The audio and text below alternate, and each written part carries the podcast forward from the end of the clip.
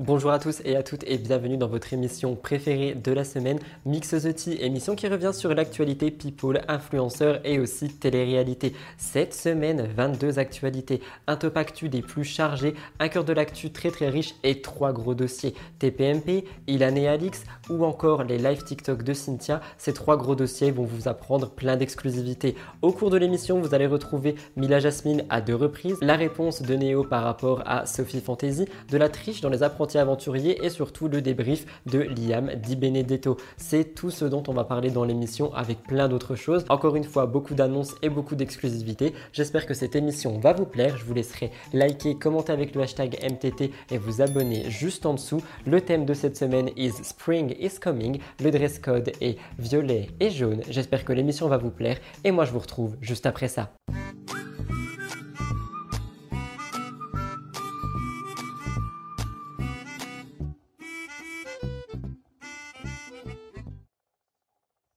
Il fallait donc commencer cette émission par une mise au point, celle-ci revenant sur deux ou même trois choses. Je voulais revenir sur euh, mon avant-dernier épisode de Spill the Tea qui concernait Neouda et l'exposition de sa fille de 6 ans, parce qu'il est vrai qu'à l'intérieur de cette vidéo et de cette émission, j'ai dit que euh, la fille de Neouda avait choisi le fait de vouloir être postée, et c'est vrai que vous m'avez tous et toutes fait remarquer qu'elle n'a que 6 ans et qu'à 6 ans, euh, les choix ne sont pas forcément des choses qui peuvent être réfléchies et ce genre de choses. Et c'est vrai que je n'y ai pas pensé. Et je ne sais pas comment ça a pu m'échapper de me dire qu'une fille de 6 ans n'a pas à décider si euh, ben, euh, son image peut être exposée ou non. Mais après, dans mon sens, je me disais qu'elle avait donné son accord et que par conséquent, ça aurait pu conforter Neouda dans le fait de poster cette mini vidéo avec filtre, nous le rappelons. Mais c'était juste pour vous dire euh, bah, merci encore une fois de me faire me remettre en question par rapport aux choses et principalement les parents. La deuxième mise au point de la semaine concerne le nombre de likes sous mon dernier MTT. Je voulais vous remercier parce que j'ai vu que celui-ci a un peu grandi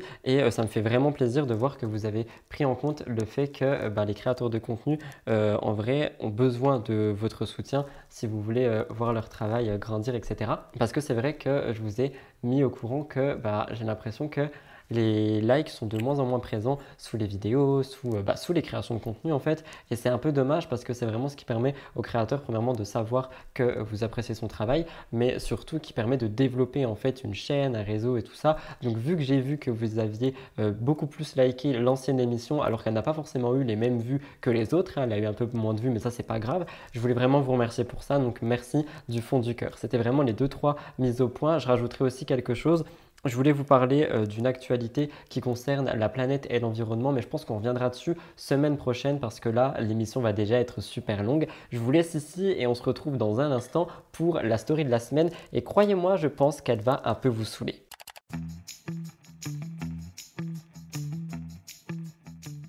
En effet, pour la story de la semaine, je voulais commencer par vous parler de Ilan Castronovo. Oui, oui, il fait énormément parler de lui. Vous allez voir qu'on va en parler beaucoup durant cette émission, comme je vous l'ai expliqué euh, dans l'introduction. Il a eu des propos ultra polémiques. Je vous laisse regarder, on en parle juste après. Est-ce que tu trouves pas que là, ton accoutrement, ça ressemble à un p*** d'extraterrestre?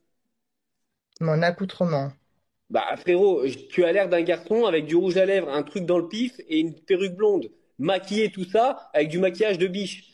Euh, une chaîne en or de, de comment il s'appelle là? Euh, Ça c'est de l'or, ça c'est de l'or. Tu sais comment il s'appelle l'agence touriste? Et la chemise à Billy Crawford. Frérot, tu trouves pas qu'il y a un problème? Ben non, il y a pas de problème. Il y a zéro problème en fait. Tu peux pas mélanger euh, Paris Hilton, Billy Crawford et l'agence touriste. Tout ça avec un maquillage à la Bilal Hassani. Fraté, il y a un quelque part. Attends, c'est toi qui dis ça alors que alors attends attends attends. C'est toi qui dis ça alors que tu n'as pas de style mais tu peux pas dire que j'ai pas de style. C'est pas une question de pas de style. C'est que je suis un homme. Euh, en haut, c'est un homme. La fille qui était juste avant, c'était une femme. Et toi, t'es quoi? T'es encore un non, non binaire Et non, pas du tout. Alors t'es quoi, toi? Moi, je suis gender fluide, tu vois. Mais gender fluide de quoi? Si un jour mon fils il arrive, il me dit je suis gender fluide, une grosse tarte dans sa gueule. Ah, c'est quoi gender fluide?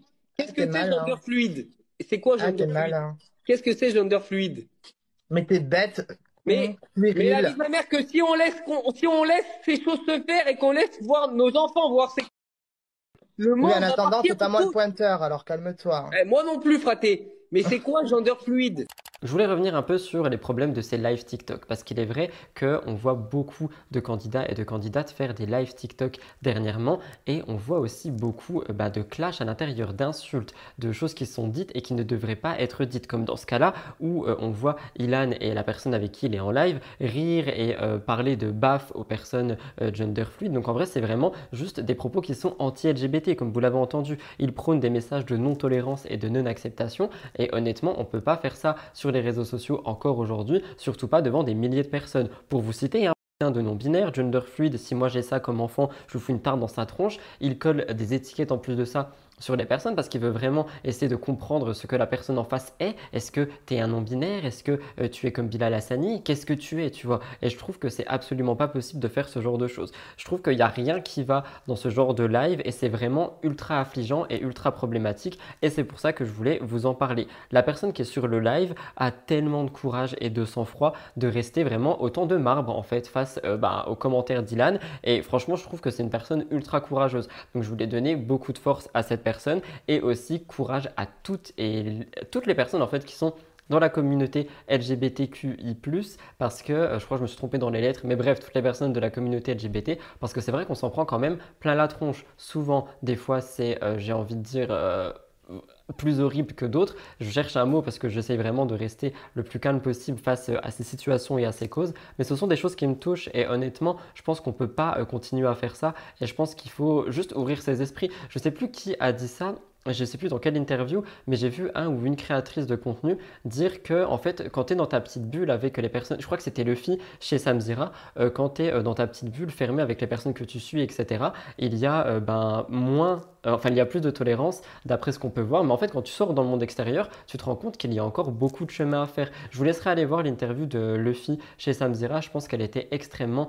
intéressante par rapport à ce sujet, parce qu'elle parlait des drag queens pour le coup, qui font aussi partie de la communauté LGBT, mais euh, quoi qu'il en soit, enfin, Ilan et son live, et c'est live, hein, parce qu'on va y revenir euh, juste après, c'est vraiment pas possible. Story la semaine, c'est terminé. Pour le coup, vous m'en avez envoyé, mais moi j'ai décidé de prendre celle-ci parce qu'on me l'a aussi envoyé et je trouve que c'est absolument pas possible. C'est pas une story, on est plus sur un réel, mais voilà, fallait quand même en parler et je vous le place là encore une fois. N'hésitez pas à m'identifier dans toutes les stories que vous verrez au fil de la semaine si jamais vous voulez apparaître dans la story de la semaine la semaine prochaine. Tout de suite, le top actu juste après ça.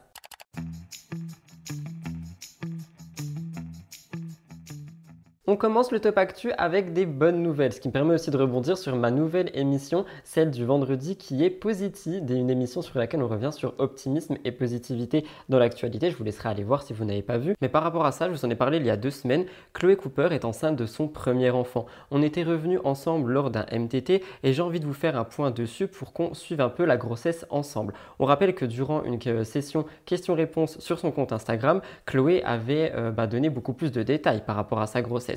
Elle avait confié la manière dont elle avait découvert sa grossesse pour vous citer Nous l'avons appris d'une façon pas top. J'ai été hospitalisée le 26 décembre et nous l'avons su aux urgences suite à mes résultats sanguins. Mais j'ai pleuré de joie malgré tout. C'est ce qu'elle racontait sur son compte Instagram. Elle avait aussi dit que le terme est prévu pour début septembre et lors euh, de cette FAQ, elle était revenue sur le fait qu'elle voulait un enfant un peu plus tard que la moyenne, et je mets des gros guillemets quand je dis ça, hein. c'est juste bah, les mots qu'elle a utilisés. Elle a dit je voulais un enfant assez tard, effectivement, j'aurai 31 ans à sa naissance, donc je suis contente, et ça a été assez instinctif, un peu comme une évidence d'un coup. Au sujet de cette grossesse, elle précise également, comme je vous l'avais dit, et comme le site le média officiel.fr, que c'est un enfant qui est voulu, et c'est ce qu'elle a confié. Mais depuis le début de cette grossesse, elle se confie sur pas mal de choses, et le samedi 11 mars, elle a évoqué ses changements physiques. Évidemment, avec les hormones, avec la, bah, poussée euh, du bébé, je crois que ça se dit comme ça, hein, ne me tapez pas dessus s'il vous plaît, elle fait face à des boutons, elle a aussi de la cellulite et de la vergeture. Elle dit, petit topo sur mon corps, évidemment je regarde son évolution et ses changements.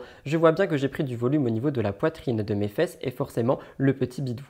Tous ces changements ne sont pas anodins et sont euh, ben, dus aux hormones d'après ce que j'ai pu comprendre, hein. mais euh, Chloé aurait décidé de battre les vergetures. Avant d'aller plus loin, je tiens à préciser que c'est son combat et que ce n'est pas du tout un combat généralisé et que si vous aimez vos vergetures, laissez-les. Moi personnellement, je trouve que je crois qu'il y en a beaucoup plus sur les femmes et je trouve que c'est quelque chose qui est très beau et qui symbolise la vie en fait. Enfin, moi c'est ma façon de voir les choses. Vous me direz ce que vous vous pensez dans les commentaires bah, de, des vergetures. Est-ce que pour vous c'est un complexe ou c'est plutôt quelque chose de beau? Dites-moi tout ça dans les commentaires avec respect, mais Chloé, elle a dit J'ai pris toute une routine pour les vergetures. Je me suis rendu compte que ça n'allait pas suffire. J'ai beaucoup de cellulite qui apparaît. Je pense que ce n'est pas uniquement dû à la grossesse, mais aussi à mon âge. La trentaine est dépassée, ça y est. Ça arrive au fur et à mesure, même chez les filles les plus fines. J'ai déjà été assez amoché par les hormones au niveau de mes boutons. Ce n'est pas évident d'encaisser tous ces changements. Et euh, moi, je trouve ça ultra cool et un peu compliqué en fait d'aborder ce genre de sujet. Mais encore une fois, Chloé le fait avec brio parce que ben, elle en parle en disant que pour elle c'est un complexe et qu'elle a décidé de le combattre. Mais je pense aussi que quand on suit Chloé et qu'on a l'habitude un peu de voir ses contenus, on sait qu'elle ne fait pas de ça un complexe généralisé. Et moi c'est ça vraiment que sur quoi je veux appuyer. C'est ben, comme quand on parle par exemple des personnes plus rondes, des personnes plus minces. Ici on parle de vergeture. Ne complexez pas si vous en avez et que vous êtes ok avec ça. Il n'y a pas de souci. Après si vous n'êtes pas ok avec ça, je pense qu'on peut trouver des solutions, des traitements et ben, des routines qui peuvent permettre d'atténuer un peu la visibilité de celle-ci. Mais si vous n'êtes pas complexé avec ça, ne vous créez pas de complexe parce que sur Instagram, on vous dit que les vergetures, c'est pas top. C'était pour le placer là. En tout cas, j'ai vraiment hâte de suivre l'avancée de cette grossesse avec Chloé Cooper et on passe à la prochaine actu du Top Actu. Pour celle-ci, je place un trigger warning. On est hors télé et on est sur YouTube. Je voulais vous parler de Thierry Casanova, j'espère que je le prononce très bien, qui est surnommé par les médias comme, et je cite, le gourou du jeûne et du crudivorisme. Avant d'aller plus loin, évidemment, j'avais besoin de vous définir ce terme. Le crudivorisme est une pratique alimentaire qui consiste à consommer en principe que des aliments crus. C'est ce que dit une personne qui suit cette pratique. Alors, euh, mes infos ont été prises sur Le Monde et Le Parisien. Je ne sais pas si vous avez vu ça passer, mais honnêtement, moi je voulais le placer ici. Donc trigger warning parce qu'on va toucher un petit peu au monde sectaire d'après ce qui est dit dans les médias et je sais que ça peut trigger certaines personnes. Mais euh, cet homme qui est un prétendu naturopathe qui a été énormément vu sur YouTube est suspecté d'abus de confiance, d'exercice illégal de la médecine et de pratiques commerciales trompeuses. Ce vendredi, il a été placé sous contrôle judiciaire après la garde à vue qu'il avait effectuée. Le procureur de la République, qui se situe à Perpignan pour cette affaire, a annoncé une mise en examen de euh, Thierry Casanova, j'espère encore une fois que je le prononce bien parce qu'il y a un S euh, au milieu, qui se dit naturopathe. Pourtant, vous allez voir qu'il n'a pas de diplôme. Après sa garde à vue, et d'ailleurs c'est une garde à vue qui avait été annoncée par euh, le média Le Midi Libre, je le cite, hein, il faut le dire quand même, et son interrogatoire de première comparition, on a appris pas mal de choses sur lui. Il a 48 ans, il a été placé sous contrôle judiciaire avec interdiction de participer ou d'organiser des stages ou des formations en ligne en lien avec la naturopathie, l'hygiénisme, la santé ou le bien-être, parce que c'est ce qu'il faisait, il les vendait assez cher, hein. je crois que j'ai dit les prix juste en dessous, je suis, oui, on en reparlera juste après. Et comme je vous l'ai dit, en fait, le problème, c'est qu'il n'a aucun diplôme médical, qu'il n'a aucun diplôme de nutrition, mais pourtant il est connu pour ses vidéos dans lesquelles il prône le jeûne, la consommation de légumes et de fruits crus pour prévenir, traiter et guérir le cancer notamment, ou alors des maladies comme le diabète. Et euh, franchement, je trouve ça extrêmement grave. Je vous le dis souvent, de faire attention à ce que vous lisez et à qui vous croyez sur Internet, mais pour le coup, on est vraiment euh, sur des euh, ben, pratiques qui sont et qui peuvent être dangereuses quand on n'est pas préparé, parce que par exemple, euh, un jeûne, ça peut être super dangereux si tu n'es pas préparé. Tu peux facilement faire des malaises, et oui, ça paraît rien, mais je vous assure qu'il faut être préparé pour faire un jeûne, notamment un jeûne complet, hein. un jeûne intermittent, c'est autre chose, mais de là à dire que tu peux guérir le diabète, guérir le cancer en mangeant de la viande crue ou ben, des certains aliments crus, etc., c'est extrêmement dangereux. Et en plus de ça, on rappelle qu'il a 500 050 abonnés sur YouTube et c'est énorme le nombre de personnes à qui il a pu faire croire ces choses. Il avait été interpellé le mardi 7 mars dans le cadre d'une information judiciaire à Perpignan et ceci a été euh, commencé en fait en été 2020. Février 2022, une perquisition a eu lieu chez lui et en gros euh, c'était suite à une polémique dans laquelle il était parce qu'il euh, il criait aux antivax par rapport au Covid-19. Il s'est fait connaître pour des stages onéreux, formation sur Internet et autres produits qu'il commercialisait. Et vous allez voir le prix des stages, je vous le dis maintenant, on arrête le suspense, c'est entre 200 et 500 euros, ce qui est extrêmement cher, encore plus quand tu n'as pas de diplôme. Les enquêteurs sont aussi sur un autre point. Ils s'intéressent à la manière dont il a gagné tout son argent et ils l'appellent le gourou du crudivorisme. Selon le Parisien, il a fait des infractions et ce montant s'élèverait à 2,7 millions d'euros. C'est totalement énorme. Une associée de Thierry Casanova qui était chargée de la comptabilité des différentes sociétés qu'il avait aurait également été placée en garde à vue selon les médias parce que bah, effectivement elle était mine de rien complice de tout ça. Il faut vérifier et surtout voir si euh, l'argent est bel et bien légal. Depuis 2011, donc ça fait plus de 10 ans, il y a eu plusieurs centaines de signalements qui ont été émis à son égard contre lui auprès de la mission interministérielle de vigilance et de lutte contre les dérives sectaires. Le jeudi 9 mars et le vendredi 10 mars, ils ont organisé les premières assises nationales contre les dérives sectaires à l'issue desquelles le gouvernement a annoncé un plan de lutte euh, interministériel d'ici l'été. Et je voulais réagir et en fait, je ne sais pas si vous êtes au courant, on en, a déjà parlé euh, sur euh, la chaîne True Crime Murders Explained si jamais ça vous intéresse, mais c'est vrai que l'histoire des sectes et tout ce qui se passe à l'intérieur de, bah, de, de, ces organismes en fait qui sont très bien pensés et qui sont vraiment très bien pensés pour manipuler les gens. Ça fait vraiment froid dans le dos. Donc je suis content qu'il y ait des choses pour lutter par rapport à ça. Par contre, si on parle euh, de lui, pourquoi sectaire? Parce qu'il avait tous les comportements d'un gourou envers sa communauté. Par exemple, il incitait les personnes à remettre en cause les pratiques thérapeutiques médicales, expliquant par exemple que la chimiothérapie est toxique ou inefficace. Il a aussi évoqué la construction de camps de concentration aux États-Unis pour ceux qui ne se feraient pas vacciner contre le Covid. Et je ne sais pas si vous vous rendez compte, mais c'est vraiment grave et je comprends qu'il y ait eu des centaines de signalements depuis 2011. Parce que là, on parle de ça maintenant, mais euh, peut-être qu'il y a eu d'énormes choses dans le passé que moi, par exemple, je n'ai pas pu voir. Ces formations, comme je vous l'ai dit, étaient entre 200 et 500 euros et je finirai cette euh, actualité par une citation du média La Mission.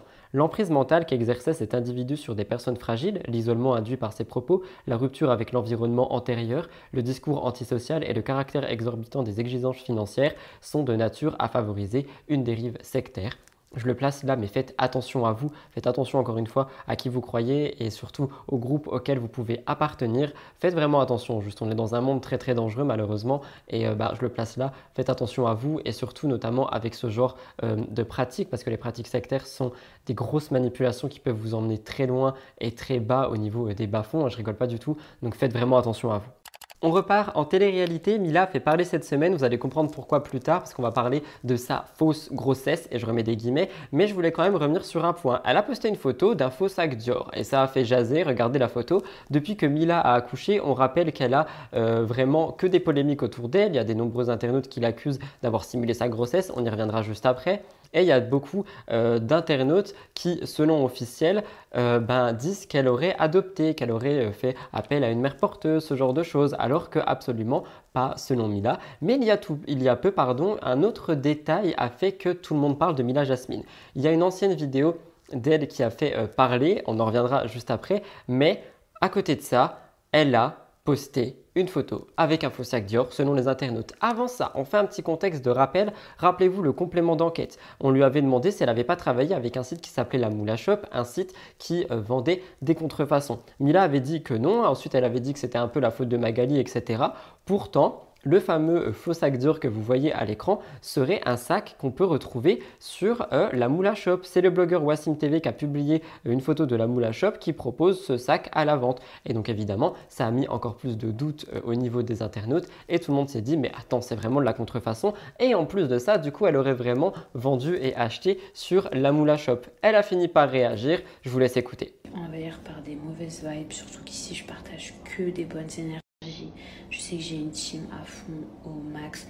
Et franchement, heureusement que je réponds pas à chaque commentaire, à chaque truc qu'on m'envoie.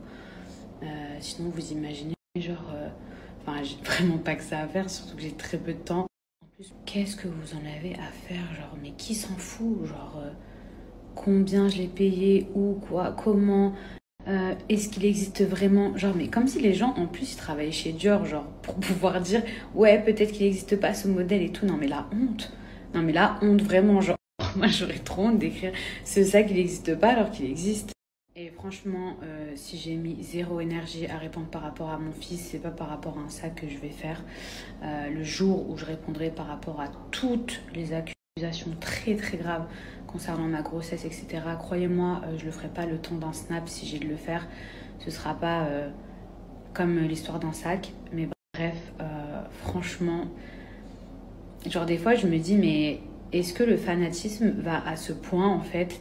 Je tiens à préciser que c'est vrai que montrer de la contrefaçon, c'est quand même quelque chose qui est euh, ben, assez scandaleux, surtout quand on a des millions de personnes derrière soi et qu'on a dit n'avoir jamais prôné euh, ce genre de site, alors que ben, on a vu l'article sur le site, donc l'article est littéralement en vente sur la Moula Shop et on a vu Mila euh, faire la promotion de la Moula Shop. Donc peut-être que si on rejoint tous les points ensemble, on est vraiment sur quelque chose qui est faux. Et je parle du sac, évidemment. Je replace un trigger warning, on est sur une actualité qui est assez scandaleuse. Il y a quelqu'un d'autre qui a fait parler, c'est Patrick Poivre d'Arvor, surnommé PPDA, d'après ce que j'ai pu voir dans les médias, je ne le connais pas du tout, je sais juste que c'est un ancien présentateur de TF1, et il a été entendu ce mercredi dans le cadre d'une enquête préliminaire dont il a fait l'objet pour et agression sexuelle, d'où mon trigger warning, il avait été interrogé le 2 mars par des enquêteurs de la brigade de la répression de la délinquance contre la personne. Pour vous expliquer, c'est un homme de 75 ans qui avait déjà été auditionné au mois de juillet 2022, euh, mais il y a eu de nouveaux témoignages qui ont euh, incité les enquêteurs à l'écouter à nouveau. Depuis le début de cette enquête, une enquête qui a été ouverte en 2021, 19 femmes ont été entendues et 10 ont porté plainte selon ce que le parquet a dit. Après trois auditions, l'enquête touche à sa fin. C'est pour ça qu'on en entend reparler en ce moment. Et le parquet doit prochainement décider des suites à donner par rapport à tout ça. Lui, il a déposé plainte aussi contre dénonciation calomnieuse contre une dizaine de euh, plaignantes. On va y revenir parce que pour vous expliquer, PBDA a fait l'objet d'une autre enquête préliminaire en février 2021 après la plainte d'une écrivaine, Florence Porcel. Cette autrice est âgée de 39 ans et elle dit qu'elle aurait eu un rapport forcé avec Patrick Poivre d'Arvor en 2004 et une fellation en 2009, forcée également. À la suite de cette révélation, donc dans le livre, il y a eu 22 autres femmes qui sont venues témoigner pour agression sexuelle et harcèlement alors, à chaque fois, on dit euh, qu'il faut faire attention quand il y a beaucoup de femmes qui vont euh, témoigner d'un coup. Moi, je me dis que peut-être, en fait, tu lances un élan. Genre, dans le sens où elle écrit son livre, elle parle de ce qui s'est passé, et d'autres femmes, d'autres victimes se disent Mais attendez, on n'est pas seul, en fait. Et tout le monde va témoigner en même temps pour essayer de faire tomber cette personne. C'est quelque chose qui arrive. Ces investigations ont été classées sans suite en juin 2021, en raison notamment de la prescription des faits. Florence, euh, l'autrice, a refusé euh, cette issue en fait d'enquête et elle a de nouveau déposé plainte, cette fois-ci avec constitution de partie civile, ce qui permet d'ouvrir une, nouvelle enquête confiée à des juges d'instruction. Elle a rappelé plus d'une fois que euh, l'abandon des poursuites n'a pas du tout été parce qu'il est innocent, mais bel et bien parce qu'il y a eu prescription des faits. Et ce sont deux choses différentes. Il faut le souligner parce qu'il y a beaucoup ben, d'agresseurs, je parle pas là, hein, mais il y a beaucoup d'agresseurs et il y a beaucoup de personnes qui doivent être condamnées. Quand elles ne le sont pas, elles aiment bien appuyer sur d'autres choses pour essayer de flouter un peu et de noyer le poisson. Mais ici, les enquêteurs détermineront si les faits incriminés se sont répétés et s'ils constituent une série, comme ça pourrait être le cas ici, eh ben, on pourrait vraiment avoir des poursuites. Comme je vous l'ai dit, lui de son côté, il a déposé plainte pour euh, dénonciation calomnieuse. C'est une histoire très très sombre et horrible, mais il faut en parler et surtout, il faut rester vigilant. Si les choses bougent, je vous en parlerai. En attendant, je vous propose ce numéro 08 00 05 95 95 SOS numéro gratuit destiné aux femmes victimes de violences ou d'agressions à leur entourage et aux professionnels concernés.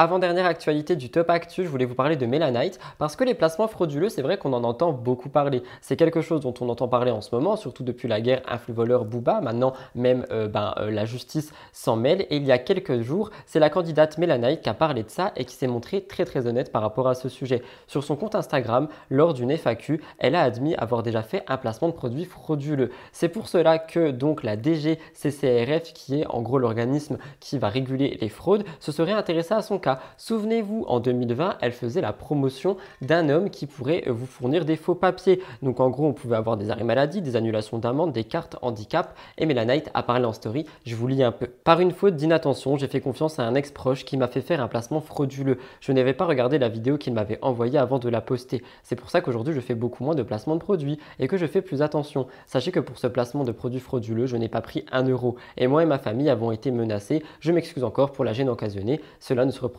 jamais. Je voulais réagir par rapport à ça parce que bah, je trouve que c'est extrêmement bien en fait de dire que oui, bah, c'est un peu comme Nabila quand elle avait été condamnée euh, pour, euh, je sais plus, pour fraude, un truc du genre aussi. C'est extrêmement bien de dire j'ai euh, je suis sous enquête, bah, par exemple là de la DGCCRF, et surtout je ne recommencerai jamais. Encore désolé, je n'étais pas au courant. Je pense qu'elle avait juste sincèrement à regarder un peu euh, bah, les lois parce qu'on sait tous que des faux papiers ça ne se fait pas et c'est illégal. Mais je trouve ça quand même bien de faire son mea culpa, de dire qu'on ne recommencera pas et surtout d'être honnête parce qu'elle a choisi la question, elle y a répondu, elle n'était pas obligée de le faire. Donc je trouve ça plutôt pas mal. Je voulais vous demander ce que vous vous en pensiez. Dernière actualité du Top Actu, ça fait très longtemps qu'on n'en a pas parlé, Maeva Genam. Je voulais faire un petit point avec elle cette semaine. J'ai pris mes infos sur officiel.fr et vous allez voir, on est sur des choses assez légères. Il faut commencer par rappeler sa vie amoureuse. Elle a été longtemps avec Greg Yega. Pourtant, après ça, elle s'est mise avec son nouveau chéri, Bolly, à l'abri des caméras. On rappelle que d'après les rumeurs, elle sera en couple avec lui depuis plusieurs années, une relation qu'on n'a jamais vue au grand jour et son, selon certains blogueurs, ce serait une relation toxique. En février, la blogueuse reine de la sauce TM avait dit Elle fréquente un bolly sachant qu'elle pourrait faire tellement mieux. Ce n'est pas un mec de la street qui fait des allers-retours en prison pour des raisons qu'on connaît tous qui va lui donner une vie stable et auquel elle aspire. Maeva Genam, on rappelle, ne s'est jamais affichée avec lui mais elle n'a pas non plus nié être en couple. Et elle se plaint régulièrement sur ses réseaux sociaux de euh, être au plus mal par rapport à l'amour, etc. Elle donne souvent des conseils aussi par rapport euh, aux relations amoureuses. Elle disait les hommes n'aiment pas les femmes qui sont 100% investies dans la relation. Ne vous laissez pas manquer de respect, ne laissez pas un homme vous insulter. Un homme, ça doit bien se comporter avec vous. Pourtant, dernièrement, un internaute a demandé à Maëva quand vas-tu nous montrer ton mec? Et elle a répondu quand il le voudra bébé. Cette réponse laisse vraiment sous-entendre qu'elle est en couple. Et donc, vu qu'on n'a jamais vu son chéri, peut-être que les blogueurs ont raison et qu'elle est en couple avec le fameux Bolly. Qu'en pensez-vous? Ce n'est pas tout. Parce que, autre chose, euh, elle s'est fait tacler. Euh, franchement, elle s'est fait tacler et je trouve moi que c'était plutôt drôle. Je comprends pas trop pourquoi on l'insulte, mais elle a été filmée dans son lit avec un biberon dans la bouche. C'est un gros bébé, comme l'a dit sa maman. C'est sa mère qui lui a préparé ça et qui l'a filmé. Je vous laisse regarder. Un Zéza. Ça faisait longtemps. Mon bébé. On dirait un gros bébé. Qu'est-ce que je l'aime. Comme vous l'avez entendu, mon bébé, on dirait un gros bébé, qu'est-ce que je l'aime? C'est ce que dit sa mère. Pourtant, les internautes se sont montrés tellement indignés face à ça, on pouvait lire quelle débilité, pas une pour rattraper l'autre. Ça relève de la psychiatrie. C'est d'un ridicule. De pire en pire, dire que certains disent qu'elle est intelligente, belle, etc. Moi, je vois une nana qui n'a rien dans la tête et qui est prête à tout pour avoir du buzz. Moi, je suis choqué parce que la, parce que la jeunesse pardon, suit ce genre de cas. Ça ne me fait même pas sourire tellement c'est pitoyable et ridicule honnêtement, peut-être que je vais me faire insulter, hein, mais je trouve que les gens, ils vont extrêmement fort. C'est juste un biberon. Enfin, elle fait rien de mal. Donc oui, c'est très drôle. Oui, euh, normalement, on fait pas ça à stage, etc. Mais si elle a envie de boire un biberon, enfin, honnêtement, je suis désolé, je vois, je vois vraiment pas le mal à ça. Donc après, peut-être qu'on aurait pu garder ça dans l'intimité, peut-être mettre une photo. C'est vrai que la mère qui commente derrière, ça fait très euh, enfant-enfant, tu vois. Mais euh, bah, si c'est son petit péché mignon, moi, je vois bien des trucs à la paille aussi. Bon, après, c'est vrai que c'est pas un biberon. Je sais pas, mais je trouvais quand même les gens extrêmement durs et forts. Enfin, c'est fort de dire qu'elle est extrêmement débile et tout parce qu'elle boit un biberon. Ça l'infantilise, si vous voulez. De là à dire qu'elle est débile, qu'elle est presque parce que j'ai lu vraiment des trucs horribles, je trouve que c'est quand même extrêmement méchant. Vous me direz ce que vous en pensez dans les commentaires. Et aux dernières nouvelles, apparemment, elle pourrait partir de Dubaï parce qu'elle ne se sentirait pas bien là-bas, parce qu'elle se sentirait seule. Pourtant, je trouve ça assez bizarre parce qu'on rappelle qu'elle a eu euh, son Golden Visa récemment. Donc c'est quelque chose qui n'irait pas vraiment avec... Euh, bah, le fait de vouloir quitter Dubaï. Je sais pas trop, mais apparemment elle se sentirait vraiment mal là-bas. On rappelle que Maeva euh, fait partie des influenceuses qui payent euh, ben, ses impôts en France et par conséquent, je pense pas que ça lui change grand-chose, mais quoi qu'il en soit, je trouverais ça bizarre de juste venir d'avoir le Golden Visa et de partir direction la France parce qu'on se sent mal à Dubaï. Je vous laisserai me dire ce que vous en pensez dans les commentaires et encore une fois, ce ne sont que des rumeurs. Par contre, par rapport au biberon, ne m'insultez pas, donnez-moi juste votre avis. Moi, je trouve que J'aurais pas bu de biberon comme ça, hein, mais je trouve que les gens y vont quand même extrêmement fort avec Maeva. Ce n'est qu'un biberon, elle a rien fait de mal. Quand elle boit de l'alcool et qu'elle insulte des religions, je veux bien qu'on ait une haine envers elle, et encore euh, la haine modérée, hein,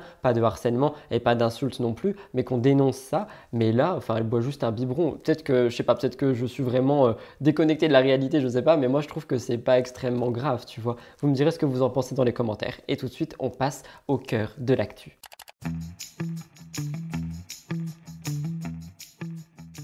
Nous passons au cœur de l'actu et la première chose revient sur Natania et son retour à Paris. Dernièrement, elle était à Londres. Quand elle est rentrée en France, elle s'est rendue compte de tout ce qui se passait, les grèves, etc. Et on va dire que ça ne lui a pas trop plu. Je voulais vous parler de ça. C'est une influenceuse que j'aime beaucoup, mais qui semble assez triste de vivre à Paris en ce moment. Elle penserait même à déménager. Pour vous expliquer, j'ai pris mes informations sur officiel.fr. Natania ne se sent pas bien en ce moment. Elle a du mal à supporter l'ambiance de la ville. En gros, euh, c'est vrai qu'on rappelle qu'il y a les manifestations contre les réformes de la retraite, les grèves de transport en commun, la grève des poubelles avec plus de 7000 déchets dans la capitale. Ces derniers temps, l'ambiance est plutôt pesante dans la grande ville de Paris.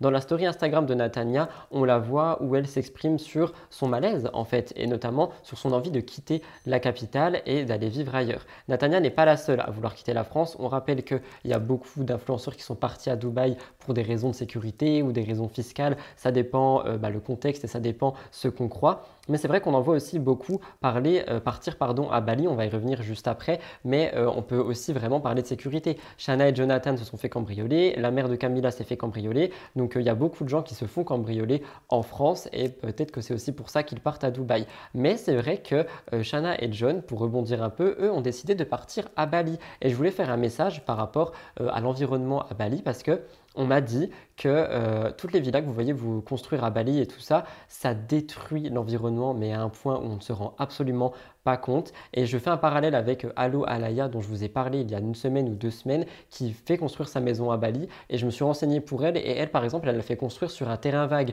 Donc elle préserve l'environnement. Mais il y a beaucoup de gens qui font construire des maisons en détruisant des forêts, en détruisant des espaces où il y a des animaux et tout ça. Et c'est vrai que ben, je suis en train de me demander si Bali ne deviendrait pas le nouveau Dubaï. Concernant Natania, elle a passé quelques jours à Londres. Elle est de retour à Paris et un retour qui lui a fait un choc. Et en gros, ça lui a donné un gros coup au moral. Je vous lis un peu. Je suis quelqu'un qui a beaucoup voyagé depuis que je suis toute petite. J'aime le monde, j'aime les différentes cultures et j'aime les gens du monde entier. Et c'est vrai que la France, alors je ne sais pas si c'est le fait qu'il y ait toutes ces manifestations, mais ça ressemble littéralement à une poubelle géante. Donc là, c'est un petit peu compliqué pour moi, parce que quand tu ne te sens pas bien dans l'endroit où tu vis, c'est compliqué. Et c'est vrai qu'elle dit qu'elle ne se sent absolument pas bien dans son pays, en disant Tu m'aurais dit ma vie il y a quelques années, je t'aurais dit plutôt pieds nus en train d'escalader des arbres à Bali. On en est loin.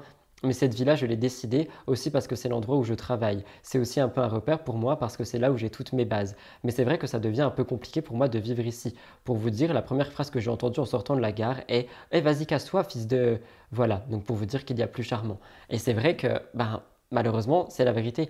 Quand on se trimballe, euh, bah, je ne sais pas à Paris, mais en ville, euh, en France, il y a beaucoup d'insultes, il y a beaucoup de méchanceté, beaucoup de stress. Après, je pense que c'est aussi pareil dans certains autres pays, mais par exemple, pour Natania, qui est quelqu'un qui dit qu'elle aurait aimé avoir ce côté nature et tout, je pense pas qu'elle soit au bon endroit pour le moment. Elle dit Je garde dans un endroit de ma tête que le monde est grand, c'est vaste. Je ne vois pas pourquoi se cantonner à un seul endroit, surtout quand on n'a pas d'attache. Il faut voir le côté positif du fait de ne pas avoir d'attache et j'ai envie de partir. Mais pas du tout à Dubaï, loin de là, pour un milliard de raisons. Mais j'ai envie de voir de nouveaux horizons. Et c'est pour ça que je vous demande si on ne verrait pas prochainement Natania déménager à Bali, parce qu'on voit vraiment beaucoup de créateurs, d'influenceurs et aussi de candidats télé qui commence un peu à parler de Bali, Bali par-ci, Bali par-là, et j'ai vraiment peur que Bali devienne le nouveau Dubaï. Je vous laisserai me dire ce que vous en pensez dans les commentaires. J'espère sincèrement que ça ne sera pas le cas, mais euh, c'est vrai qu'il y a beaucoup de gens qui commencent à parler de Bali, qui commencent à parler de partir à Bali et tout ce genre de choses, et j'ai vraiment peur qu'on détruise en fait cet endroit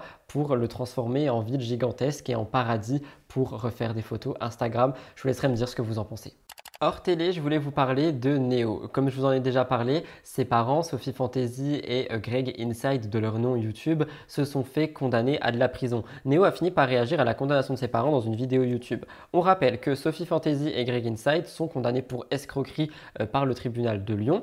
Dimanche dernier, Néo est sorti du silence. Il a réagi le 12 mars à la condamnation de ses parents et euh, je rappelle qu'ils ont été reconnus coupables d'avoir arnaqué 340 personnes lorsqu'ils travaillaient pour leur ancienne agence matrimoniale Euro Challenge et qu'ils ont eu 18 mois avec sursis sur 5 ans de prison et 100 000 euros d'amende. Le fils aîné, Néo, donc euh, un des personnages de la chaîne Swan et Néo, s'est exprimé sur sa chaîne YouTube Neo The One. Il a dit savoir que ses parents vont aller en c'est vraiment très difficile à vivre et aussi à accepter. C'est horrible. Quand on l'a appris, c'était vraiment un choc. On est une famille vraiment unie, on s'aime énormément. Être séparé de la sorte, c'est très cruel. Il affirme qu'il n'y a aucun rapport entre Swan et Néo et entre la condamnation des parents parce qu'il y a beaucoup de personnes qui parlent de euh, exploitation envers les enfants, qui en reparlent, qui disent que c'est à cause de ça, que de toute façon euh, cette famille allait forcément tomber parce qu'ils exploitent leurs enfants et tout ceci et patati et patata. Et pour le coup, bien qu'il soit condamné, je suis désolé, mais il faut arrêter avec ça. On peut peut pas mettre ce genre de choses sur le dos de personnes qui sont condamnées pour d'autres choses. On peut pas tout mélanger. Il faut faire vraiment attention et retrier les informations dans le bon ordre. C'est pour ça que j'essaie de vous le faire. Néo poursuit et répond aux haters qu'il dit que euh, en gros, filmer des vidéos pour lui et pour Swan, ça n'a jamais été une contrainte et que ça a toujours été un grand plaisir. Ces vidéos-là sont pour les deux des moments de bonheur et il affirme également qu'il a eu 18 ans parce que la semaine dernière, je vous disais que je ne savais pas, mais en fait, il a eu 18 ans euh, fin février, donc c'était tout récent. Et du coup, il a pu récupérer tous les chaînes. Et par exemple, euh, par rapport à ça, j'ai vu que malheureusement, il se pourrait qu'il y ait un placement quand même, bien qu'il ait 18 ans, parce que un c'est tôt et deux Swan n'a pas 18 ans non plus. Il dit que tout lui appartient. Il a dit Je reprends le flambeau. Mes, mes parents sont au fond du trou. Ils n'ont plus rien. Ils m'ont tout laissé comme c'était prévu. Et du coup, on peut encore se poser une question, que va devenir Swan, l'adolescent de 11 ans? Et Néo dit, c'est mon petit frère, je vais tout faire pour le protéger, on essaie de le préserver au maximum, on ne sera pas séparés, on, restera toujours ensemble, quoi qu'il se passe. Euh, j'ai vu aussi son interview chez Jerem Star, et il revient sur ça chez Jerem Star, et il dit que si jamais Swan est placé, il ira avec lui, qu'il ne veut absolument pas euh, ben, le séparer de lui en fait. Il veut qu'ils restent ensemble, il veut qu'ils grandissent ensemble, il veut protéger Swan à tout prix. L'interview de Jerem Est vraiment une vidéo qui m'a beaucoup touché concernant eh ben, Neo et Swan principalement parce que j'ai l'impression qu'il est en train de vivre un enfer mais qu'il garde tellement une maturité et une tête sur les épaules, c'est incroyable. Il parle déjà de l'avenir de YouTube, il parle de protéger ses parents, il parle de Swan, il parle de vraiment beaucoup de choses et notamment la maladie de Sophie Fantasy qui est une maladie auto-immune qu'elle a euh, ben, déclenché par le stress du travail, mais aussi par le stress des rumeurs d'exploitation et maintenant par le stress de euh, ben, cette condamnation. Il rappelle aussi que pour le moment, les parents sont toujours là et ils ne sont pas encore en prison, mais bien qu'ils aient fait appel, ils feront de la prison d'après ce que j'ai pu comprendre. Il promettait via Eurochallenge, on le rappelle, de mettre des clients de l'agence matrimoniale en relation avec des femmes d'Asie, d'Afrique de l'Est et euh, d'Afrique pardon et d'Europe de l'Est, mais les photos ne ressemblaient pas aux personnes qui ont été rencontrées. Il y a eu beaucoup de gens qui ont rencontré personne, mais qui se sont vus facturer des 5000 euros, plein de, ce genre de choses. Et c'est la raison pour laquelle le tribunal a tranché et a condamné beaucoup de personnes. Il y a neuf autres anciens salariés qui ont aussi été condamnés, il faut le rappeler. Tout le monde, euh, hors Sophie et Greg, ont reçu des peines allant de 3 à 18 mois de prison avec sursis. Je vous laisse un magnéto de la vidéo de Néo avec un magnéto de la vidéo de Jérém, le tout condensé en moins de 4 minutes, vous me connaissez, histoire bah, d'un peu illustrer ce que je vous raconte et que vous ayez euh, d'autres choses euh, au niveau visuel. Je vous La chaîne Soineo n'est absolument pas liée à cette affaire. Évidemment, hein, je peux comprendre soit tentant hein, de lier les deux affaires. Soineo, c'est une chaîne qui est, bon, je vais pas non plus euh, abuser, hein, mais qui est populaire. Euh, voilà mais euh, et voilà et de lier ça à une affaire de justice bien sérieuse ça fait toujours une bonne polémique ça fait toujours un peu de, de, sel pour ceux qui ont encore des doutes par rapport à l'exploitation les amis j'ai eu 18 ans il y a quelques semaines et j'ai récupéré toutes les chaînes voilà tout m'appartient c'est moi qui reprends le flambeau voilà mes parents là ils sont au fond du trou ils ont plus rien et de mon côté, ben j'ai tout récupéré. Voilà, ils m'ont tout laissé comme c'était prévu. Hein. Les potes, euh, beaucoup pensaient que ça allait faire comme euh, Jordi. Au bout d'un moment, faut arrêter d'abuser. Hein. Là, il y aura encore des gens qui vont dire euh, ah bah il y a ta mère qui est derrière là, qui, te menace, machin. Parce qu'en fait, j'ai fait beaucoup de vidéos explicatives. Pour ceux qui, qui regardent pas trop la chaîne et qui, tombent un peu sur des vidéos comme ça, il y, a eu pas mal de drama, hein, toujours au, fur et à mesure de notre aventure sur YouTube. Et j'ai fait beaucoup de vidéos pour m'expliquer seul. Et ces vidéos ont toujours été souvent un peu ridiculisé dans le sens où des gens disaient que bah, c'était mes parents qui parlaient à ma place. Euh, donc euh, ça, ça devenait vraiment saoulant, hein, ça devenait vraiment insupportable. Beaucoup de gens disaient mais Néo, euh, ce que tu dis là, euh, t'as pas la maturité pour le dire, euh, c'est pas toi qui as écrit, etc. Bah forcément, c'est sûr que c'était un choc. Hein. C'est sûr que sur, le moment, j'étais vraiment pas bien, effectivement, et encore maintenant, euh, c'est sûr que c'est pas une bonne nouvelle. Hein. Moi, en tout cas, j'étais vraiment dans le déni. Je me disais que c'était pas possible que, mes parents puissent finir en prison. je l'acceptais pas du tout. On a fait au mieux pour expliquer à Swan. On l'a surtout préservé quand même. On fait au mieux, on le protège, et évidemment, on lui explique pas. clairement parce qu'on voilà Swan il a 11 ans, il faut quand même se mettre à sa place. Euh, c'est sûr que c'est un traumatisme. On a beaucoup, beaucoup pleuré. C'est vrai que c'était, une conversation qui était, euh, qui était longue et il fallait euh, malheureusement se préparer au pire et, et s'organiser pour, pour savoir comment on pourrait faire sans nos parents, etc. Ce qui surtout les inquiétait, c'était que nous, on soit seuls. C'était ça la principale peur chez eux. Et j'ai fait au mieux pour les rassurer. Et ce qui, voilà, ce qui surtout les embêtait, c'était ça, de nous laisser. Alors, quelque chose qui m'a fait euh, vraiment, qui m'a énervé, hein, je vais le dire, je voulais en parler, j'ai vu ça via des stories de blogueurs, j'ai pu parler avec des blogueurs, apparemment c'était déjà connu, moi personnellement je ne savais pas. On va parler des apprentis aventuriers. On rappelle que depuis le 13 février, W9 publie et diffuse les épisodes des apprentis aventuriers, une émission qui est présentée par Laurent Mestret, ancien de Colanta. Dans cette saison, on a 20 candidats de télé-réalité rassemblés en binôme sur une plage, une plage qui est séparée en deux, ils vont se retrouver très et en fait ils tentent de gagner la coupe du meilleur aventurier. Comme l'expliquent les médias, dans ce programme, les participants se battent pour obtenir la protection de Laurent, une immunité qui leur permet de ne pas aller en duel. Sur cette émission qui est une émission de survie, les aventuriers ont le droit à un peu de confort. Ils dorment dans des cabanes fermées avec des moustiquaires, ils ont de l'eau potable à volonté et un réservoir d'eau limité pour pouvoir prendre des douches. Niveau nourriture, les candidats peuvent soit aller à l'épicerie, soit aller dans la jungle et ramasser des fruits, etc. Ou ils peuvent bah, à l'épicerie acheter euh, des choses style du riz, des pâtes, des lentilles en échange de perles qui est la monnaie d'échange.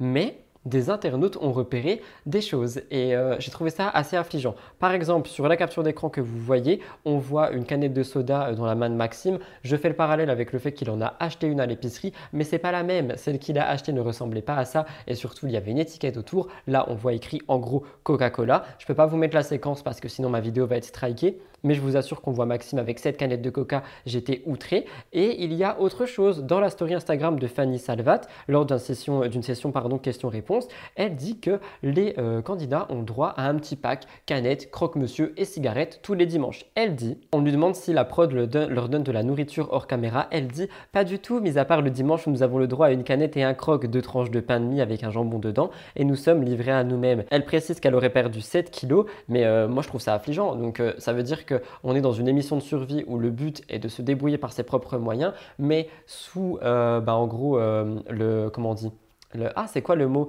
Le prétexte qu'il n'y a pas de caméra le dimanche, eh bien, euh, on peut avoir son croque-monsieur, sa petite canette. Et j'ai aussi vu deux clubs pour ceux qui fument. Mais ça, ça va pas ou quoi? Enfin, on, casse totalement le concept de survie et on prend les téléspectateurs pour des débiles. Enfin, je suis désolé. C'est pas parce que tu filmes du lundi au samedi et que là, vas-y, tu manges les fruits que tu trouves et tout ça, que le dimanche, tu as le droit de, bah, j'ai pas envie de te dire te péter le bide, mais je pense que quand tu rien mangé de la semaine, tu es bien content d'avoir ton croque. Et apparemment, c'est pour que les candidats tiennent, d'après ce qu'on m'a dit pour les blogueurs, par les blogueurs, pardon, mais ça casse totalement le concept même de l'émission qui est de la survie, qui est du dépassement de soi, qui est euh, ben, si tu as faim, tu vas chercher tout seul. Moi, je pensais qu'ils étaient filmés les 7 jours sur 7, mais absolument pas. Et je me demande même si des fois le dimanche, ils vont pas à l'hôtel. Hein. Je dis ça comme ça, c'est une rumeur encore une fois, mais je trouve ça extrêmement grave. Pourtant, Natania, dont je vous ai parlé, qui avait participé à la saison 4 des apprentis où il y avait encore Moundir qui présentait, en avait parlé chez Samzira. Elle disait, même en off, le dimanche, on n'a qu'un seul croque-monsieur pour toute la journée. On a un croque-monsieur, deux clopes et un coca pour la journée. On tourne pas dimanche nous. On est quand même sur la plage à rien faire. On vit quand même en mode survie. Je suis désolé, mais moi j'appelle pas ça de la survie, tu vois. Elle avait dit que les candidats étaient d'ailleurs libres de choisir ce petit pack du dimanche s'ils le voulaient le matin, le midi ou le soir. Et moi je suis désolé, je veux réagir à ça, mais on n'est pas vraiment euh, dans de la survie. Bien que ça se passe en jour off, pour moi c'est pas excusable et ça casse totalement le concept de l'émission parce que c'est pas parce que tu as un jour off que euh, bah, en fait ça, casse la survie. Tu n'es plus en survie parce que tu sais que dans tous les cas le dimanche tu as ton break. Donc je trouve ça assez dommage. Moi j'appelle ça euh, de la triche littéralement et on rappelle aussi la triche de Roman avec la bouteille d'eau suite à sa visite à l'infirmerie. À la limite ça, tu vois, c'est pas grave d'une bouteille d'eau, une bouteille en plastique d'eau, c'est absolument pas grave. Mais là on parle de sucre, on parle euh, ben, de protéines dans le jambon. Enfin ça n'a rien à voir avec le concept même de l'émission où on promet des candidats qui sont en train de survivre sur une plage. Et franchement j'ai été dégoûté. Mon Nicolo d'amour avait aussi réagi à ça, comme euh, je vous l'avais déjà dit. D'ailleurs, la semaine dernière, personne n'a remarqué que j'ai littéralement fait des appels de phare à Nicolo. J'ai trouvé ça assez décevant. Si jamais là vous le remarquez, mes appels de phare, mettez-le moi dans les commentaires. Hein. Mais c'est vrai qu'il avait commenté les accusations de triche par rapport à Roman dans une vidéo YouTube. Il avait dit il n'y a pas de triche, les gars, quand on allait chez le médecin, on devait prendre des médicaments, on nous donnait aussi des petites bouteilles d'eau pour les prendre. Vu qu'on n'allait pas se boire une bouteille d'eau entière, on n'allait pas la jeter parce que l'eau est précieuse.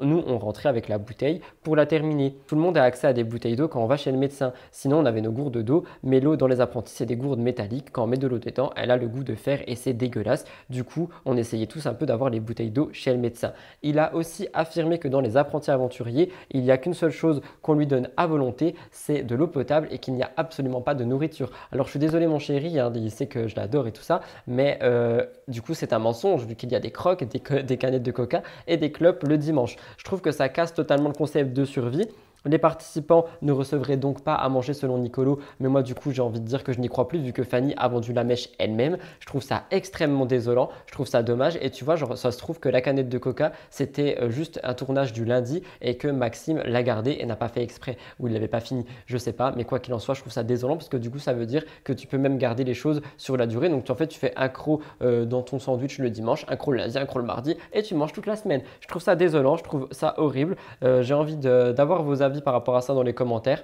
Moi personnellement, ça m'a énervé quand j'ai vu ça. Je me suis dit, il faut à tout prix que j'en parle. C'est la première actualité que j'ai écrite pour l'émission de la semaine et j'avais vraiment envie de revenir dessus avec vous. Donc j'ai hâte de vous lire dans les commentaires. Ça m'a vraiment énervé et pour le coup, j'essaie de rester de marbre parce que professionnalisme, je n'ai pas le choix. Mais euh, je trouve ça vraiment désolant de se moquer des gens comme ça à ce point à la télé alors que bah, personnellement, moi je regardais ça parce que je me disais que justement, c'était une des télés les plus sincères où il n'y avait pas de triche. Mais euh, bah si, du coup, il y en a. Voilà. On va parler de Liam dit Benedito. Je demanderai aux personnes qui vont regarder cette rubrique de rester jusqu'à la fin de la rubrique pour avoir euh, mon avis. Je mets un trigger warning parce que on va quand même parler de 2-3 sujets un peu sensibles, mais vous m'avez demandé de revenir dessus. Dimanche dernier, Jerem Star a sorti un nouvel épisode sur sa chaîne YouTube de Baby Story. Vous m'avez beaucoup demandé de revenir dessus pour qu'on parle de Liam dit Benedito à l'intérieur, et euh, bah, du coup je le fais. Elle a dernièrement été vue sur W9 dans l'émission Les 50. On rappelle que son mari, qui été coupé à l'écran, est actuellement en prison pour 12 ans et qu'elle doit donc tout gérer. Restaurant, enfant, elle nous en dit plus à ce moment. À ce jour, son mari Christophe est en prison et elle doit maintenant élever ses deux filles seules après son incarcération. Cependant, son quotidien de mère célibataire serait assez difficile, d'autant plus que sa fille aînée, Joy, est handicapée à 80% depuis sa naissance et elle l'explique dans Baby Story. Concernant la prison, elle dit qu'elle y va une fois par semaine, qu'il s'appellerait jusqu'à deux fois par jour et elle espère qu'il puisse euh, sortir le plus tôt possible, notamment euh, en travaillant là-bas et en se tenant vraiment à carreau. Liam a partagé ses inquiétudes auprès des abonnés par rapport à Joy. Elle s'est demandé comment sa fille allait pouvoir vivre dans le futur lorsqu'elle sera adulte. Liam s'est interrogé dans la façon dont Joy pourrait communiquer trouver un appartement ou même faire ses courses toute seule parce que c'est vrai qu'elle ne parle pas, qu'elle a du mal aussi à entendre, il me semble, et à voir. Et euh, malheureusement, elle se demande comment ça va être possible avec le langage des signes, un langage que beaucoup de gens ne parlent pas. Liam s'est donc posé pas mal de questions sur l'accessibilité de l'environnement extérieur pour Joy qui devra faire face à des difficultés pour communiquer et à s'intégrer dans la société. Et a aussi une AVS, donc c'est une aide de vie scolaire qui euh, ben, l'aide. Elle en a trois d'après ce que j'ai compris et elle dit qu'il y a beaucoup de problèmes de paye par rapport à ce métier, qu'il y a beaucoup de problèmes aussi par le fait qu'elle en est trois alors que euh, Joy a déjà beaucoup de mal à reconnaître euh, ben, des choses et que là elle doit reconnaître trois personnes qui l'aident. Et c'est vrai que je voulais placer un message là-dessus. Si vous travaillez dans ce secteur, force à vous et courage parce que si les salaires qu'elle a donnés, qui sont à peu près de 800-900 euros, sont vrais, je trouve ça quand même extrêmement dur pour un travail qui est aussi très dur. L'État devrait mettre en place un meilleur encadrement pour cette profession qui permettrait un meilleur développement des enfants, c'est ce que j'ai noté.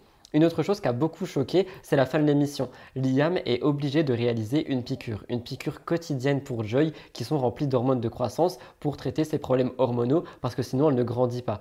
Et en fait, cette petite fille est malvoyante et elle souffre aussi d'un trouble de la thyroïde et manque d'hormones de croissance. Tout ceci en fait, c'est vraiment des annonces qui ont été chocs pour Liam mais qui se bat vraiment fort pour sa fille et on peut penser tout ce qu'on veut de son mari, euh, de tout ce qui s'est passé, mais son rôle de mère, j'ai l'impression qu'elle le gère vraiment fort et la manière dont elle aime sa fille, moi c'est ce que j'ai vu transparaître à l'écran et je trouve ça vraiment beau. Mais attention, attendez la fin avant d'avoir mon avis. Lors de son interview avec Jerem Star, elle est revenue sur la douloureuse annonce et a décrit comment l'endocrinologue lui avait expliqué que Joy devrait prendre des médicaments tous les jours jusqu'à la fin de sa vie. Elle dit "Ça m'a fait mal, même si je le sais, j'espère juste qu'elle aura une belle vie."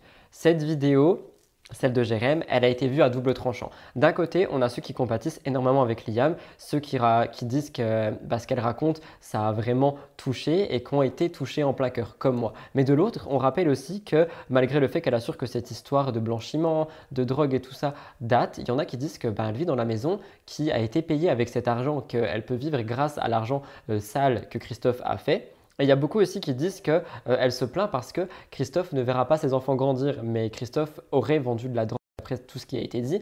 Et la drogue a aussi tué d'autres adolescents, d'autres personnes qui eux ne grandiront plus, que les parents ont perdu. Donc en fait, il paye juste sa peine et il purge sa peine et il paye ce qu'il doit en prison, j'ai envie de vous dire. Donc c'est pour ça que je vous dis d'attendre la fin qui est maintenant la fin. De mon avis, ce qu'elle traverse reste extrêmement difficile et on peut lui envoyer tout le courage du monde, hein, notamment par rapport à sa fille, aux enfants. On rappelle aussi qu'elle a un restaurant, qu'elle essaie vraiment de joindre les deux bouts et en plus de ça d'être une euh, épouse de euh, personnes incarcérées. Donc c'est assez compliqué, tu vois, à tout gérer. Mais il ne faut pas oublier tout ce que Christophe a fait. Il ne faut pas oublier, il ne faut pas oublier pardon, que s'il a été condamné, c'est qu'il y a des raisons, que ses condamnations, enfin que sa condamnation, euh, il doit la payer tout simplement, et que en plus de ça, il a déjà été condamné dans le passé. Donc que ça date ou non, si ça a été condamné, c'est qu'il y a une raison. Elle dit que pour elle, la peine est extrêmement lourde. C'est possible aussi qu'on puisse voir ça sous cet angle. Moi, je pense que c'est vrai que si on parle de euh, bah, juste du fait que la a pu tuer beaucoup de personnes et que lui se plaint juste du fait de ne pas pouvoir voir ses enfants grandir, je pense qu'on est à deux poids deux mesures et qu'il faudrait vraiment remettre les choses dans leur contexte parce qu'il y a des gens qui ne vont pas du tout grandir,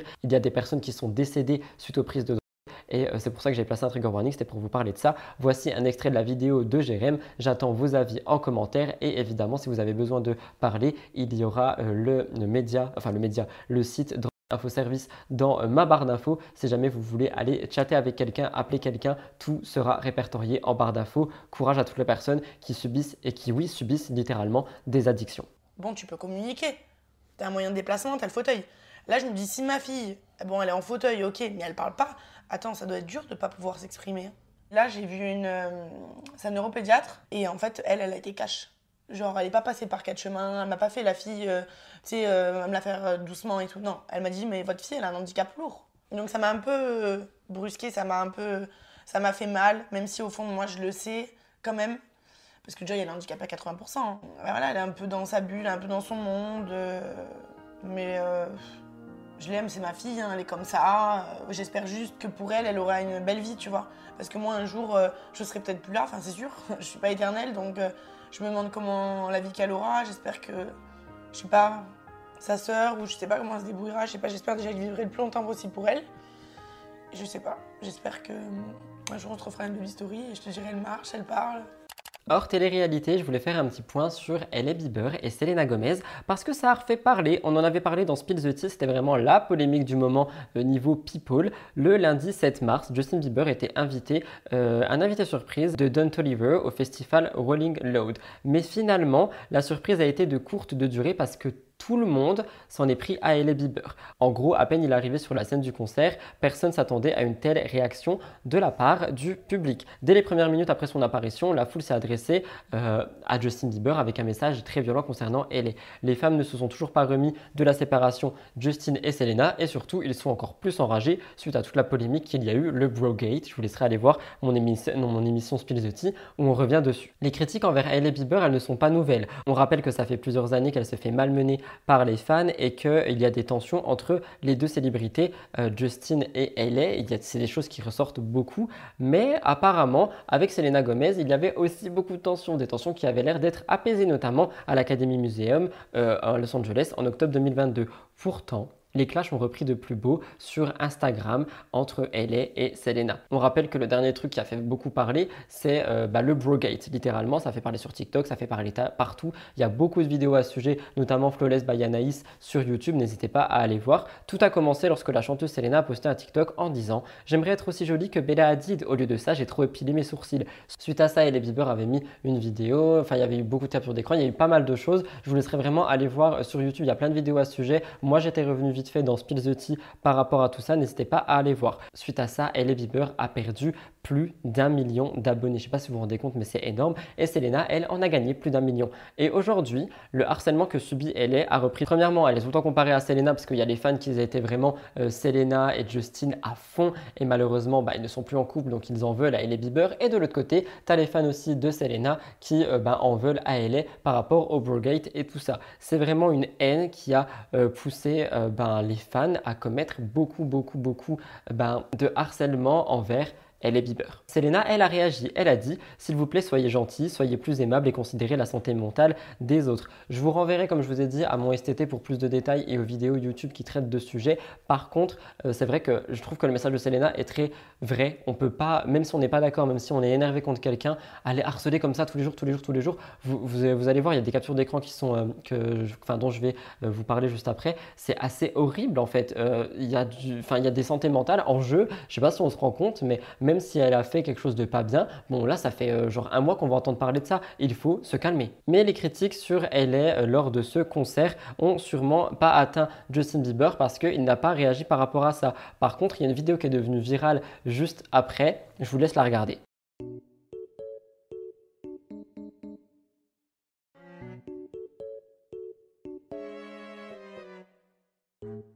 Comme vous l'avez entendu, à l'intérieur, on entend Hailey, ce qui veut littéralement dire va te faire voir Hailey Bieber. Et malgré tout ça, Justin Bieber soutient sa femme. Et on a pu apprendre via des médias que, en fait, quand ils ont euh, ben, ce genre de drama, Justin et Hailey, ça les rapproche plus qu'autre chose. Ça les ressoude en fait plus qu'autre chose. Quoi qu'il arrive, Hailey sait donc qu'elle peut compter sur euh, ben, le soutien de euh, Justin Bieber. Et moi, je voulais dire qu'il n'y a aucun harcèlement qui est tolérable. Qu'on soit d'accord ou pas avec ce que Hailey a fait, même avec Kylie ou peu importe, on est personne pour harceler les gens et c'est pas possible qu'on en croise qui sort ou non, le comportement d'Ellie a peut-être pas été cool. Je l'appelle Ellie, mais elle est Ellie, pour moi c'est pareil. Mais euh, le harcèlement c'est non, quoi qu'il arrive c'est non, je suis désolé, mais c'est non, surtout en masse à ce point. On parle de 1 million de personnes qui donc la critiquent, elle a perdu 1 million d'abonnés, et en fait la guerre se poursuit sur les réseaux sociaux, comme vous le voyez à l'écran, il y a une capture d'écran en fait, et il y a euh, des commentaires euh, sous les posts de LA qui continuent ben, de l'insulter, de dire alors ça fait quoi de perdre un million, alors ça fait quoi, alors ça fait quoi, et je trouve ça vraiment horrible et inacceptable.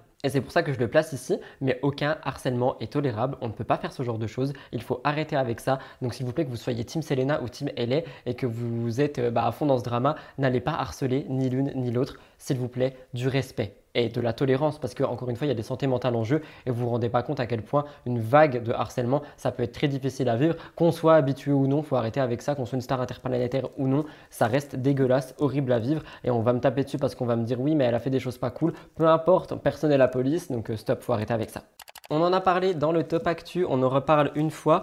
Mila, une autre rumeur qui refait surface par rapport à elle, c'est Mila faussement enceinte. Blasting News nous rappelle qu'elle est en couple depuis deux ans avec un mystérieux homme, Lorenzo. Il y a quelques mois, elle a annoncé être enceinte durant sa grossesse et de nombreux détails ont pourtant interpellé tout Internet. En effet, pour certains internautes, Mila aurait menti sur sa grossesse. Pour elle, n'aurait jamais porté cet enfant, elle l'aurait adopté ou aurait recours à une mère porteuse. Elle a accouché à Dubaï il y a un peu plus d'un mois, pourtant tout le monde continue de croire qu'il y a une théorie du complot derrière cet enfant et qu'il n'est pas de Mila. D'ailleurs, une récente vidéo vient de relancer le débat. On rappelle que la naissance de Mani Meki a eu lieu le 4 février 2023. Elle avait posté des photos depuis son lit d'hôpital, hein. mais bon, apparemment c'était faux parce qu'elle avait des faux ongles, qu'elle avait euh, du make-up, parce que euh, on a vu euh, Laura et Manon seulement dans une position, donc ben, c'était un fond vert. Enfin, beaucoup de choses qui se sont passées, on en a parlé dans mes émissions. Mais dans une autre vidéo sur Snapchat, Mila est en train d'allaiter son bébé et elle n'avait même pas remarqué que son lait s'écoulait de la poitrine. De quoi faire des nouveaux tacles et de nouvelles insultes. Un mois et quelques jours après son accouchement, elle se filme en train de bercer Mani Meki. Je vous laisse regarder.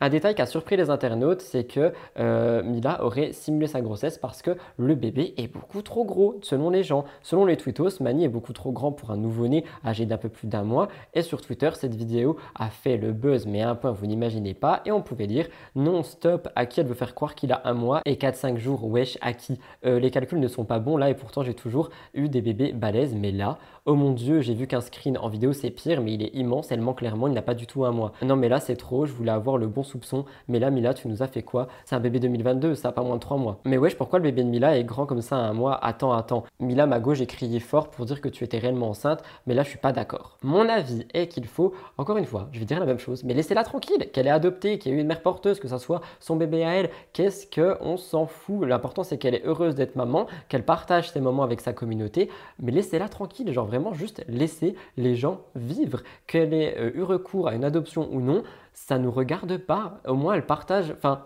j'ai envie de dire, beaucoup d'abonnés lui en voudraient de ne rien partager. Là, elle partage. Donc, juste laissez-la tranquille, laissez-la dans sa maternité et laissez-la dans son bonheur. Personne n'est dans sa vie, ni dans le développement de son bébé. Peut-être qu'il grandit plus vite, peut-être qu'il grandit euh, autrement, on ne sait pas. Imaginez, il est malade. Imaginez, elle est malade. Je ne dis pas que c'est le cas, mais imaginez juste l'un des deux a quelque chose vous vous rendez compte de la violence de ce que les gens disent? Moi, je trouve ça vraiment horrible, comme je l'ai déjà dit et je le répéterai. Alors oui, il y a une question de euh, mais elle le montre, etc. Et euh, donc, ben, on doit savoir, on veut savoir, on nous doit la vérité. Mais absolument pas, il faut laisser les gens tranquilles. Je pense pas que ça soit correct de dire qu'on peut se faire euh, insulter et théoriser sur absolument toute sa vie, tout simplement parce qu'on est médiatisé. Je vous laisserai me dire ce que vous en pensez. Mila a dit qu'elle allait préparer une vidéo YouTube qui revient sur tout ça. Si elle est sortie au moment de mon montage, je vous mettrai un extrait. Sinon, on en parlera prochainement. Et euh, pour sa réaction euh, d'avant, je vous en ai parlé lors de, hum, bah, du faux sac Dior. Elle avait aussi un peu parlé un peu de ça en disant qu'elle allait revenir là-dessus. Mais euh, enfin, franchement, juste laisser les gens tranquilles. Cette semaine, on a encore parlé de Julien Bert et évidemment, je voulais vous faire un petit point dessus, mais cette semaine, c'était plutôt par rapport aux critiques et par rapport à Mélanie Dedigama. Au niveau des critiques, je refais un petit point avec vous grâce à Blasting News, on en avait parlé semaine dernière. Le jeudi 9 mars, Julien a posté une vidéo TikTok. Sur cette vidéo, il est avec son chien Roméo et il revient sur des moments compliqués. Pour vous citer, parce qu'il y a une musique droit d'auteur à l'intérieur. Dans la vie, il y a des événements que tu n'aimerais pas qu'ils aient lieu, mais ils sont là. Tu ne choisis pas et tu fais avec. J'ai traversé des moments très difficiles, mais je n'ai pas envie de me servir de ça pour me dédouaner de quoi que ce soit. J'ai perdu la femme de ma vie, qui est ma mère, qui était la femme que j'aimais le plus au monde. Juste avant ça, je perds ma grand-mère. Il réagit aussi face euh, aux haters et il dit vous essayez de me faire du mal dans les commentaires, vous essayez d'être méchant, de piquer, d'être vraiment violent. Ça ne servira à rien parce que je suis en train d'affronter les pires douleurs de ma vie. La perte des êtres chers me fait du mal, de ma mère, mais j'arrive à survivre du mieux que je peux, même si j'ai fait des bêtises. Alors vos commentaires, allez ailleurs.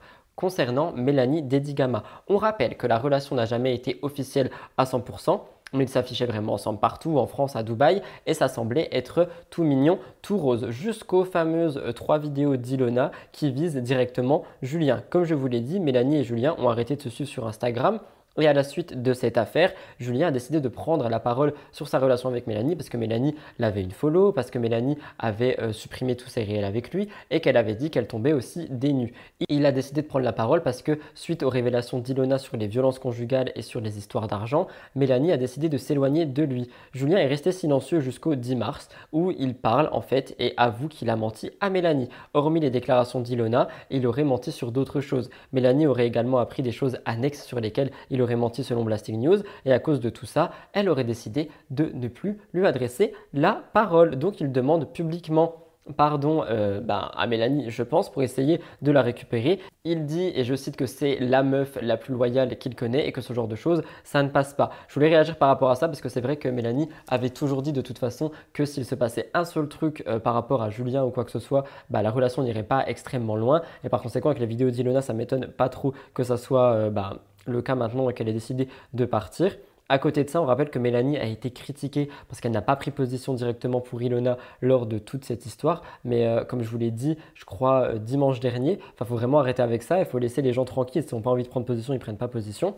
Julien Bert, lui, par contre, a demandé aux internautes d'arrêter les commentaires de haine à l'encontre de Mélanie et il a demandé à ce qu'on la laisse tranquille. Il a dit à ses abonnés d'offrir de l'amour à Mélanie Dedigama. Mélanie Dedigama, de son côté, on ne sait pas trop si elle est furieuse. On sait juste qu'elle a partagé une musique qui s'appelle AC de Dajou comme musique de fond après la publication euh, bah, de Julien Bert.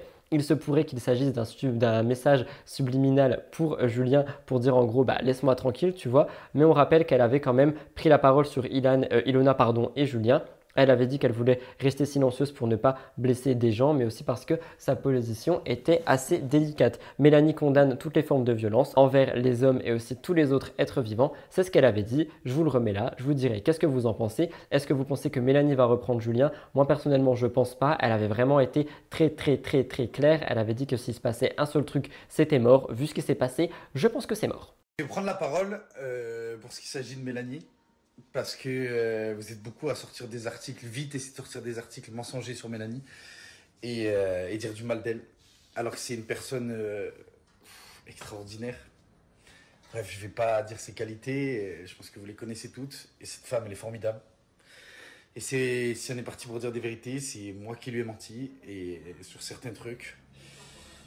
Et c'est tout ce qu'elle déteste. C'est la meuf la plus loyale que je connaisse, donc ces trucs-là, ça passe pas avec elle. Et elle a entièrement raison. Et euh, je m'excuse encore une fois, même auprès d'elle. Je suis désolé, mais laissez-la bien tranquille parce que, au contraire, envoyez-lui de l'amour. Parce qu'elle est incroyable, cette femme. Et c'est entièrement de ma faute. Donc, euh, laissez-la tranquille et, et je peux m'en prendre qu'à moi. Amandine Pélissard, on en parle toutes les semaines, et bien il faut en parler. On en a parlé dans la mise au point dimanche dernier. Vous voulez que je vous explique un peu plus en détail sa nouvelle grossesse, donc c'est ce qu'on va faire maintenant. Le jeudi 9 mars, son compagnon était présent sur Twitch dans la BIM TV avec David Barbet. Il y a eu beaucoup de rumeurs de grossesse avant ça, et il l'a confirmé, et c'était une gaffe. On rappelle qu'Amandine Pélissard a été révélée dans Famille Nombreuse avec toute sa famille, et qu'ensuite ils se sont retournés euh, dans le X parce qu'ils ont décidé de mettre fin à leur collaboration après avoir porté plainte contre le programme. Et le jeudi 9 mars, Amandine et Alexandre Pélissard étaient présents sur Twitch et ils ont accepté de répondre aux questions de David Barbet. Et Alexandre a fait une gaffe Il a dit Depuis le temps qu'on l'attend, on a essayé, mais ça ne marchait pas. On avait laissé tomber on avait oublié. On vient tout juste de l'apprendre il y a une semaine. C'est une grossesse surprise qui est prise comme une bénédiction pour toute la famille Pélissard parce que on rappelle que Amandine a connu des fausses couches dans le passé. Donc évidemment, qu'on aime ou qu'on n'aime pas Amandine Pélissard, euh, une fausse couche, ça reste extrêmement horrible. Donc encore une fois, un message de courage, un message de soutien à toutes les personnes qui sont passées par là. Et je sais que ça doit être quelque chose qui est horrible d'après ce que j'ai déjà pu lire dessus. Je sais qu'il y en a qui sont dus au stress, je sais qu'il y en a qui sont dus à plein d'autres facteurs et je pense que quand tu attends vraiment un enfant, tu dois vraiment en être très très mal et en souffrir. Donc pour ça, tout mon soutien aux personnes et aux femmes qui ont euh, subi des fausses couches et qui ont déjà perdu un bébé. Face à cette épreuve, elle avait d'ailleurs euh, pris la parole par rapport à ça, mais surtout par rapport à la nouvelle grossesse. Elle a dit on le veut trop fort, mais je ne me torture plus l'esprit. Sauf que maintenant, ils vont accueillir leur neuvième enfant. Elle est heureuse et Alexandre, lui, n'a pas pu cacher sa joie sur Twitch. Et c'est ce qui a fait que bah, il y a eu une gaffe. Il a dit elle est très en colère car elle ne voulait pas que je le dise. Regardez, merci Varuekios pour l'extrait. Quoi, euh, vous attendez un nouvel enfant? Alors ça, euh, je sais pas d'où ça sort non plus. ce qui, est, ce qui est vrai ou ce qui est faux? Bah, j'en sais rien, moi. Ah, c'est vrai. rien. Ah, c'est vrai? Eh ben ouais, c'est vrai. Vous attendez un neuvième enfant, c'est ça? Pourquoi tu veux le dire Bah, maintenant dis-le. Bah, Ça se voit, ah, déjà. tu Ah, tu sais quoi, je vais te laisser avec lui, il m'énerve, là, il parle trop tap, tap, baguette. Alors lui, c'est ça, il parle pas, ça, il parle trop tap. Ça, je te le laisse un peu, là. Bon, bah alors Bah raconte-nous. oui. C'est un neuvième enfant, du coup. deuxième, ouais. Donc c'est incroyable, c'est une bonne nouvelle pour votre famille. Ah oui, bah oui, depuis le temps qu'on l'attend. Ah, c'était c'était euh, c'était voulu depuis longtemps. Ce neuvième enfant devrait être le dernier pour la famille Pélissard, parce qu'ils avaient dit le neuvième enfant sera le dernier et puis on s'arrête là. Les parents vont avoir un emploi du temps très chargé et vont surtout devoir revoir bah, leurs activités parce qu'ils ne pourront pas faire du X, s'occuper d'une grossesse, d'un enfant, etc. Je leur souhaite tous mes voeux de bonheur par rapport à cette grossesse évidemment, mais une question se pose, est-ce que leur mode de vie va changer et se calmer un peu? Alexandre et Amandine ont répondu par rapport à ça. On rappelle qu'ils s'étaient reconvertis euh, dans la production, la vente de contenu érotique. Ils ont même tourné pour Jackie et Michel. Mais pour le moment, d'après le couple, tous les tournages sont en suspens. Une petite pause s'impose et ils vont afficher une certaine, ben, enfin, ils vont afficher un meilleur mode de vie. Amandine Pélissard avait d'ailleurs dit qu'elle voulait arrêter sa consommation d'alcool et prendre un congé maternité. Elle a dit aussi qu'elle voulait réduire les cigarettes dans les trois mois à venir. Elle a dit laissez-moi le temps. Je voulais faire un message aussi de prévention par rapport à l'arrêt du tabac. Je suis passé par là, oui, euh, je le dis, je suis passé par là et c'est quelque chose qui est extrêmement compliqué à gérer suivant euh, ta consommation de, tabac que tu avais. Mais c'est vrai que c'est extrêmement compliqué à gérer et que ça peut être plus ou moins dur en fait, suivant ton environnement, suivant comment tu vis, suivant les choses que tu fais, suivant les habitudes que tu avais par rapport à ça. Mais je vous assure qu'une fois que tu en sors, tu te rends compte de toute ta santé que tu avais mis de côté et je pense que ça fera beaucoup de bien à Amandine Pélissard, son arrêt du tabac. Elle, a raison de dire de laisser le temps, il faut laisser le temps aux personnes pour y arriver. Et c'est un chemin qui est très dur. Si jamais tu me regardes et que tu es dans un chemin d'arrêt du tabac, félicitations à toi. Rien que se dire je veux arrêter, c'est déjà un très très grand pas.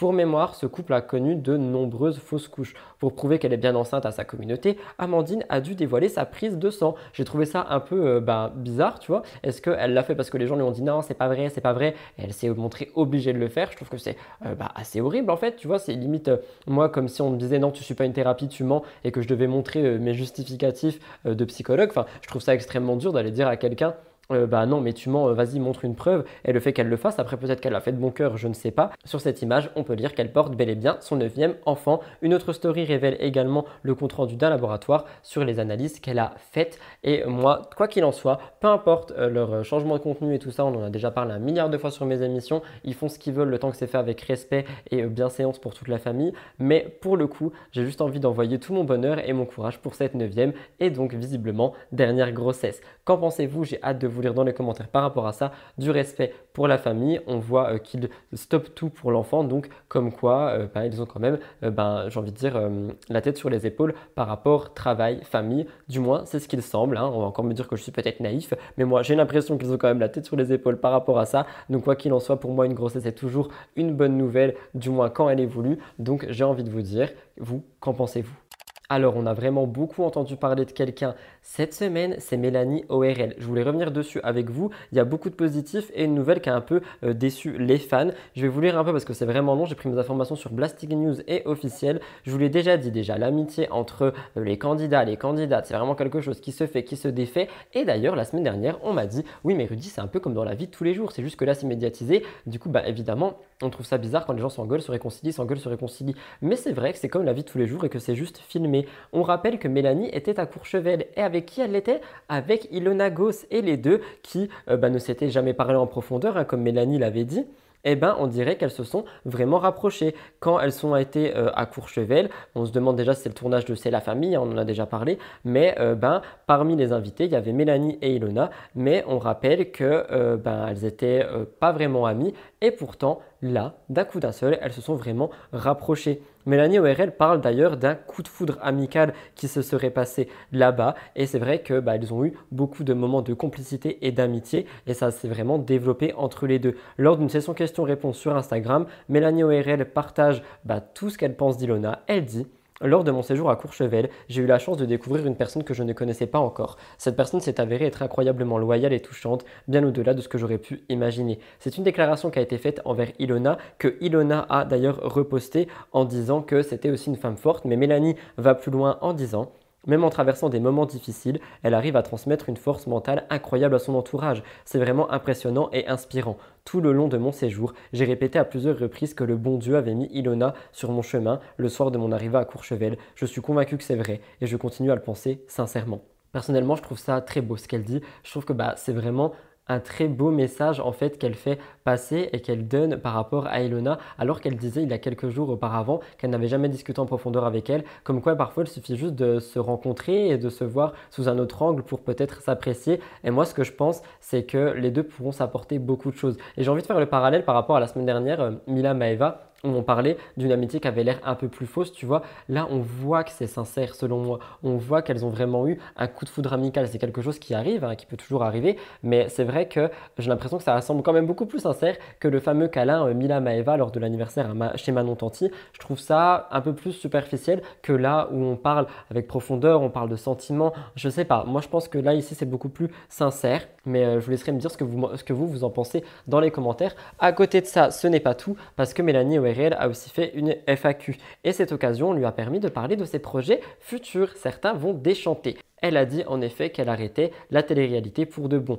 Elle a déclaré qu'elle avait beaucoup aimé son expérience télévisuelle, mais qu'elle a désormais d'autres projets qui lui permettaient pas de partir à l'aventure. Elle avait aussi dit plusieurs fois que lorsqu'elle aurait 30 ans, elle arrêterait la télé-réalité. Aujourd'hui, elle a 30 euh, ans, donc euh, bah, elle décide d'arrêter la télé-réalité pour ces raisons. C'est une annonce qui a certainement déçu beaucoup, beaucoup de fans et d'abonnés euh, bah, de l'ancienne candidate, moi y compris. J'adorais Mélanie sur mes écrans, je trouve qu'elle avait vraiment quelque chose à rajouter aux télé-réalités, mais bah, maintenant, c'est terminé pour elle. Elle a dit pas du tout, je ne compte pas refaire d'émission. On ne peut pas exclure la possibilité du coup du tournage C'est la famille à Courchevel, comme il y a beaucoup de gens qui l'ont dit, parce que c'est vrai qu'il y avait beaucoup de candidats de chez Shona Evans. Magali, elle, était de son côté à travailler à peu près tout le long. Donc euh, on peut vraiment soupçonner un tournage C'est la famille. Et si c'est le cas, on verrait peut-être Mélanie apparaître à l'intérieur. Quoi qu'il en soit, euh, pour le moment c'est stop. Mais bon, on rappelle qu'il y a d'autres candidats qui avaient dit ça, hein, notamment Jessica qu'on a revu dans Les Apprentis, Nouré et Camilla qu'on a revu des années après. Peut-être qu'on aura la chance de revoir Mélanie ORL plus tard sur nos écrans. Donc personnellement, je suis deg par rapport à cette nouvelle parce que j'adore cette candidate et je trouve vraiment qu'elle avait quelque chose à apporter aux télé-réalités. Je vous laisserai me dire ce que vous vous en pensez dans les commentaires. Quoi qu'il en soit, Mélanie, si tu passes par là, plein de beaux projets à toi et on espère tous que ton avenir sera aussi créatif que tu le souhaites. Finalement, l'émission C'est la famille est déjà sortie sur Sixplay et n'a rien à voir avec un fameux tournage à Courchevel. Vous me direz si vous voulez qu'on en parle euh, dans les commentaires, comme ça je pourrais vous faire un petit point en vidéo dessus pour STT. Dernière actualité du cœur de l'actu, vous n'avez pas pu passer à côté de ça cette semaine. Jessica Tivna, je vais placer un trigger warning pour de l'alcool pour ceux que ça peut euh, trigger. Blasting News nous explique, je vais vous citer. Vendredi soir, Jessica Tivna et Thibaut Garcia sont sortis en boîte de nuit à Dubaï avec des amis. À en croire les Snapchats de Jessica en rentrant de la soirée, la soirée avait l'air très très alcoolisée, hein, surtout par Thibaut, parce que euh, en gros elle était amusée de l'état de Thibaut et elle n'a pas décidé, enfin elle n'a pas hésité pardon, à le filmer lors de leur retour elle a posté des fameuses stories sur Snapchat que vous avez certainement vues. Elle a reçu quelques critiques. Pour vous expliquer, en gros, ce couple a rejoint des amis, ils sont allés en discothèque. Seulement voilà, l'état de Thibaut sur le trajet du retour montre qu'il avait un peu forcé sur la bouteille parce que euh, bah, Jessica prend son téléphone et le filme et elle dit bah, qu'il est en piteux état. Snap suivant, on voit Jessica qui est seule avec le chauffeur parce que Thibaut est en train de vomir dans un buisson. Elle explique d'ailleurs que ça fait partie de ses pires soirées à Dubaï, mais évidemment c'est dit sur un ton ironique, hein, je pense, mais que euh, surtout Thibaut est en train de vomir dans des buissons, ça s'est, ça s'est pas passé inaperçu, etc., etc. Je vous laisse regarder. Vraiment mal. Chérie, ça va? Ah, Plus de son, plus d'image. Le top. Vraiment, soirée Poutine, le top. Ah, tu m'as dit, tu m'as dit quoi? Ah, il m'a dit ça va. Aussi ça va, tout va bien. Le top. C'est le week-end, Eh. papa. Oh, j'adore. La situation fait rire Jessica, mais les internautes, eux, n'ont pas compris pourquoi elle avait affiché son euh, bah, mari comme ça. hein. Par exemple, on pouvait lire comment tu peux montrer ton mari comme ça, il a le droit de se lâcher. Mais du coup, je comprends pas trop parce que moi, j'ai vu qu'il y avait beaucoup de gens, surtout, qui étaient indignés par le fait bah, qu'elle montre qu'il est alcoolisé, qu'elle montre que bah, du coup, il a bu de l'alcool, que c'est mal, ha ha ha ha ha. Et euh, d'autres se moquent tout simplement du fait que Jessica se moque de Thibaut en disant, mais t'as pas à faire ça, pourquoi est-ce que tu te moques de lui? Il a le droit de boire de l'alcool. Du coup, rien que là, on est sur euh, deux situations en fait où il y a des gens qui sont totalement contre alcool et qui disent tu montres pas ça, t'as pas le droit, et d'autres qui disent mais le montre pas dans cet état, le pauvre il a le droit de boire. Finalement, Jessica prend son téléphone et elle répond. Elle dit que c'était rigolo parce qu'en fait ils boivent pas souvent et que euh, ben donc il ne tient pas l'alcool. Je voulais réagir par rapport à ça. Je suis quelqu'un qui consomme absolument pas d'alcool et c'est vrai que parfois euh, quand je fais une soirée, c'est très rare, hein, quand j'ai des amis ou quoi que ce soit, juste deux verres de vin, je commence à avoir la tête qui tourne. Donc je peux comprendre Thibaut s'il ne boit pas beaucoup, mais moi, je trouve ça un peu dommage qu'elle doit encore une fois se justifier sur son style de vie, etc. Après, c'est vrai que c'est elle qui a filmé ses stories, donc euh, bah, elle savait qu'elle allait avoir des réactions, elle est sujette aux réactions, donc peut-être que si elle n'en voulait pas, il fallait simplement éviter ce genre de choses. Je vous laisse écouter la réaction de Jessica. Carrément, il reste plus que moi avec le mec du taxi. Thibaut qui vomit dans les plantes. Le top, le top, ma soirée. Ma soirée, c'est le top. Carrément, il a rigolé, le monsieur du taxi. Il était mort de rire. Il m'a compris. Voilà, le top. Là, on a des fleurs. Demain, on a une fougère. Voilà, demain, écoutez-moi, un buisson.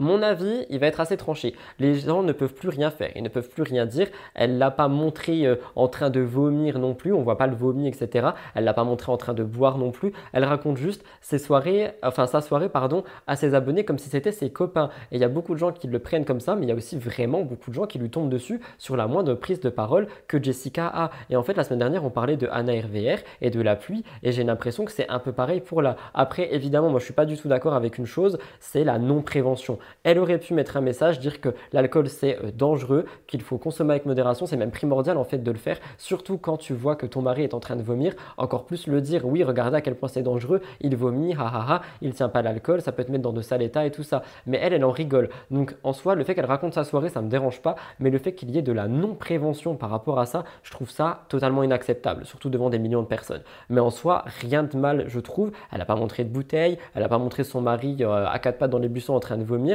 Je vous laisserai me dire ce que vous en pensez. Je sais que mon avis est assez tranché pour le coup, mais je commence à en avoir marre des gens qui critiquent Jessica pour un oui ou pour un non. Donc moi je le dis, il aurait fallu de la prévention et c'est même limite obligatoire suivant bah, les formations que tu passes. Moi je l'ai vu, c'est obligatoire de mettre de la prévention quand on parle d'alcool, mais euh, bah, sinon euh, elle a juste parlé de sa soirée comme d'autres influenceurs le font, tu vois. L'autre coup on a vu un RVR dire qu'elle a fini dans un club de striptease, ça a dérangé personne, donc euh, je sais pas. Le lendemain elle se refait ultra critiquer parce qu'en fait elle continue de taquiner bah, Thibaut par rapport à ça. Avait vraiment une voix et elle poste un TikTok où elle dit en gros que euh, euh, ben, elle n'a pas mis de filtre. Thibaut lui dit mais t'as mis un filtre? Et elle dit non mais pas du tout. C'était évidemment de l'humour, mais les internautes ne l'ont pas vu comme ça et ils lui disent non mais il n'y a pas de filtre, elle nous prend vraiment pour des quelle cruche cette fille, on s'en fout filtre ou pas, il n'y a rien de naturel chez eux. Elle n'a pas dit qu'elle mettait plus de filtre, elle. C'est ce qu'on pouvait lire sous son TikTok. Est-ce que vous vous rendez compte de la violence des choses alors qu'elle n'a simplement fait que mettre un TikTok en disant ironiquement non il n'y a pas de filtre alors que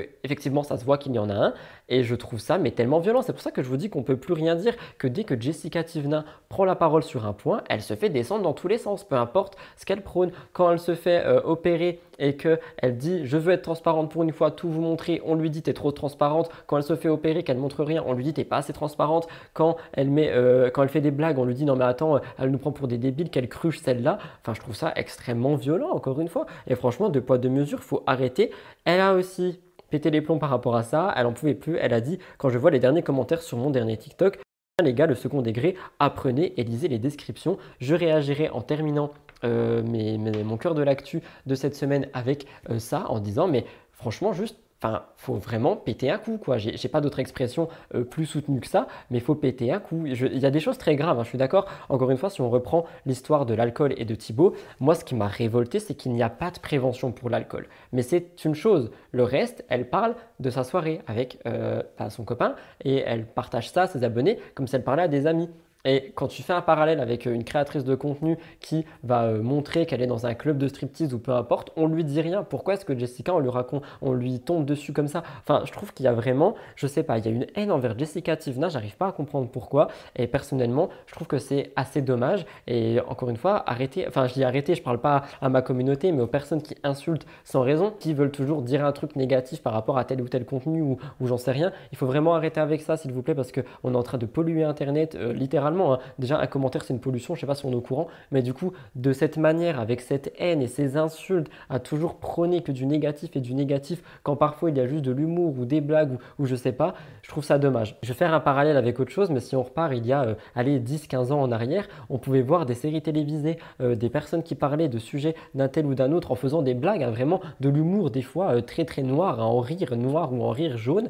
Et aujourd'hui, ça ne passerait absolument plus parce qu'on se ferait insulter. Et ça, il y a beaucoup de gens qui l'ont compris et qui font attention à ce qu'ils montrent. Mais là, on est juste sur quelqu'un qui fait une blague avec un filtre et qui se prend des Ah, mais elle nous prend vraiment pour des quelle cruche celle-là. De toute façon, il n'y a rien de naturel chez elle. Enfin, c'est super violent à lire, je trouve. Donc oui, ils sont habitués si vous voulez. Moi, je trouve ça violent à lire et je demanderai aux personnes qui font ça, encore une fois, deux poids, deux mesures, s'il vous plaît. Euh, faites attention à ce que vous dites sur Internet. Ça peut avoir des répercussions sur la santé mentale des gens. Je sais très bien de quoi je parle. Donc faites attention avec ça. C'est terminé pour euh, le cœur de l'actu. On va se retrouver tout de suite pour les gros dossiers de la semaine, les live TikTok de Cynthia, euh, TPMP parce que ça a fait beaucoup parler et le dossier Ilan et Alix qui est ben, aussi quelque chose dont je vous parle assez souvent, on revient dessus à peu près toutes les semaines, c'est maintenant, après le petit jingle, les gros dossiers. On commence les gros dossiers avec quelque chose qui va vous faire jaser une fois de plus, étant donné qu'on revient sur les lives TikTok de Cynthia euh, Macoul. Ce sont des choses qui font énormément parler. Je vais beaucoup lire mes notes. Trigger warning parce qu'on va parler de pas mal de choses. Mon ventre vient de gargouiller. J'espère qu'on ne l'a pas entendu, mais on va parler de beaucoup, beaucoup, beaucoup, beaucoup, beaucoup de choses. Pour vous expliquer un peu, Cynthia, c'est l'ancienne candidate qui est beaucoup dans les polémiques. Entreprise de stupéfiants, Kevin Gage, bien d'autres choses, tout le monde parle d'elle sans cesse. Rappelez-vous, cela fait plusieurs fois que la rumeur va de bon train. Selon certains internautes, Kevin et Cynthia se seraient mis en couple en moment en secret. Cependant, ils avaient tout d'abord nié cette histoire. Après une prise de parole inattendue de Carla, qui accusait Cynthia et Kevin d'avoir une relation, Cynthia avait tenu à mettre les choses au clair sur un TikTok avec un fond de musique euh, d'Harry Potter. Elle disait J'avais aussi envie de répondre à Carla par rapport au fait que, soi-disant, la production l'aurait appelé pour lui dire que j'avais été virée. Euh, on en parle de tes, de tes antécédents avec toi et la production. On en parle un peu de ton passé. On rappelle la musique de sorcière, c'était pas du tout passé. J'en avais parlé dans Mix the Tea. Après tout ça, c'est Kevin qui s'est exprimé par rapport à leur relation il avait dit Je ne suis pas très polémique, ce n'est pas mon style. D'ailleurs, quand les gens sont dans des polémiques, j'essaye de les sortir de ces polémiques. On va pas commencer. Cynthia et moi, nous ne sommes pas en couple car là, elle a dit elle-même, elle a décidé de me quitter. Donc, quand tu décides de quitter quelqu'un, c'est que tu ne veux pas garder cette personne auprès de toi. Quand tu quittes une personne, tu la laisses vivre sa vie comme elle veut. Je réagis à ça et ça, pour le coup, je suis désolé, mais Kevin Gage a raison. Il faut arrêter avec lui parce qu'à chaque fois qu'il se montre avec une fille, on dit ouais, c'est sa copine, ouais, c'est sa copine, ouais, si, ouais, ça. Arrêtez avec Kevin, il est célibataire au moment S'il a envie de sortir avec toute la terre, il sortira avec toute la terre. C'est son karma, c'est son dos. Et aussi, il euh, faudrait qu'il se fasse tester, hein, on ne sait jamais. Mais euh, faire attention vraiment avec ça parce que Kevin a le droit de faire ce qu'il veut. En ce moment, il n'est plus en couple. S'il veut euh, aller la semaine A avec une fille, la semaine B avec une autre, la semaine C avec une autre, il fait totalement ce qu'il veut. Et vous pouvez me taper dessus pour ce que je dis, mais je suis désolé, bah, il fait ce qu'il veut, il n'est plus en couple. Donc oui, après, il est papa, mais il n'est pas obligé de tout raconter à sa fille ni aux abonnés. Et d'ailleurs, il ne le fait pas. Donc il peut avoir sa vie privée. Sauf que comme je vous l'ai expliqué, il y a une vidéo qui a mis la puce à l'oreille des internautes. Dans un live TikTok sur les réseaux sociaux, Cynthia, Cynthia pardon, s'est fortement rapprochée de Raphaël Pepin. On en a parlé dans STT. Les internautes avaient pensé à un possible rapprochement entre les deux. Pourtant, quand on lui pose la question, avec Raphaël ça avance, vous feriez un joli couple? Elle répond, il y en a trop qui sont à l'affût de cette histoire. Bah écoute, il est censé vivre aujourd'hui avec une miss, du moins c'est ce qu'on m'a dit. Et quand je lui ai posé la question, il m'a dit non. Donc à voir si c'est un mytho ou pas. Avant d'envisager quoi que ce soit avec n'importe qui, je prends mon temps et j'apprends à connaître la personne. Comme ça, quand ça ne me plaît pas, je ne souffre pas et je fuis. Par la suite, elle a été questionnée par rapport à Kevin Gage une nouvelle fois. Elle avait préféré rester discrète, mais la réponse a mis la puce à l'oreille de tout le monde. Elle a dit Écoute, cette question, je ne veux absolument pas y répondre, je suis désolé. Il faut savoir que Kevin, c'est quelqu'un que j'apprécie beaucoup, donc je ne m'étalerai pas plus sur le sujet, parce que de base, je ne veux pas en parler. Je ne parlerai pas de ça, et il y a une famille entre tout ça. Que ce soit vrai ou faux, il n'y a que moi et Kevin qui connaissons la vérité. On a dit ce qu'il en était, et personne n'a voulu nous croire. Ça, c'est le problème des gens, le mien. Et c'est vrai que les mots qu'elle utilise et la manière dont elle dit ça, on pourrait laisser euh, sous-entendre aux gens, donc euh, il pourrait laisser sous-entendre aux gens qu'il aurait pu avoir quelque chose. Selon officiel.fr, depuis peu, il y a une nouvelle rumeur qui court. Et ça semblerait euh, ben, être une histoire vraie du coup. Après une story postée par Cynthia il y a peu chez le coiffeur, les internautes ont remarqué un détail, son sac. Et quelques heures plus tôt, ce sac apparaissait dans la story de Kevin et c'est le blogueur Wassim TV qui a fait des révélations en story. Il a dit Je suis choqué. Cynthia revoit Kevin en secret, mais sa foufou ne s'arrête jamais. Il y a deux jours, elle avait promis un date à Raphaël Pépin sur un live TikTok et maintenant elle est chez Kevin. Alors je veux réagir par rapport à ça. Euh, la manière dont c'est dit, ça foufoune, etc. Enfin, franchement, faut arrêter. Moi, je suis désolé, j'en peux plus ce genre de mots. Donc, je sais qu'il y en a qui aiment bien euh, bah, ce genre de petit drama clash, etc. Ce genre de gossip, en fait. Mais moi, j'aime pas et, ça m'embête, en fait, de lire ce genre de choses alors qu'il y a des, vraiment des milliers et des milliers de personnes qui regardent tes actus et qui réagissent. Je trouve ça très dommage d'utiliser le terme foufoune, tu vois. Mais bon, bref, à côté de ça, bah, encore une fois, ils font ce qu'ils veulent. Mais c'est vrai que euh, bah, ça ne collerait pas du tout avec la réaction et bah, les réactions qu'ils ont eues en disant qu'ils n'ont jamais été ensemble peut-être qu'ils sont simplement amis. Voilà, je pose ça là. Hein. J'essaye de défendre un peu comme on peut, mais peut-être qu'ils seraient simplement amis. Par contre, c'est vrai que si vous voulez mon avis pur et dur de Rudy, je pense qu'ils ont quand même fricoté ensemble et qu'il y a deux trois choses par rapport à ça. Ça correspond pas du tout avec la parole précédente de Cynthia, parce que dans un live, elle, elle s'était confiée sans filtre et elle a fait des révélations sur sa vie amoureuse actuelle. Elle en avait profité pour parler de Kevin. Selon elle, bien qu'il soit très proche, il n'y aurait aucune relation entre les deux Marseillais. Et donc, je pense sincèrement qu'ils sont soit très très amis, soit qu'ils ont eu euh, bah, un fricotage ensemble mais qu'ils ne sont pas en couple, c'est possible aussi, hein. je ne sais pas. Mais moi je pense qu'ils sont peut-être simplement très bons collègues. Parente, oui, effectivement, hier j'étais chez Kevin. Oui. Je suis passée chez Kevin quand je suis rentrée à Marseille. Oui. J'ai déposé euh, des produits à Kevin. Oui. J'ai vu Kevin. Oui. J'ai parlé avec Kevin. Oui. Sachez que depuis ce qui s'est passé sur les réseaux, etc., machin, nanana, euh, bah, en fait, on, a continué à se parler.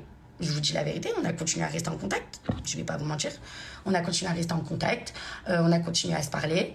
Et du coup, euh, et du coup, voilà. Mais oui, je suis allée chez Kevin, mais non, je n'ai pas dormi chez Kevin, clairement. Donc, j'ai fait autre chose de ma vie. Mais en fait, moi, j'aimerais vous poser une question sur la table de Kevin, d'accord? Ok. Mais qui vous dit que je suis pas partie et que j'ai pas continué ma nuit avec quelqu'un d'autre? Ou toute seule? Ou avec plusieurs personnes, ou avec mes copines.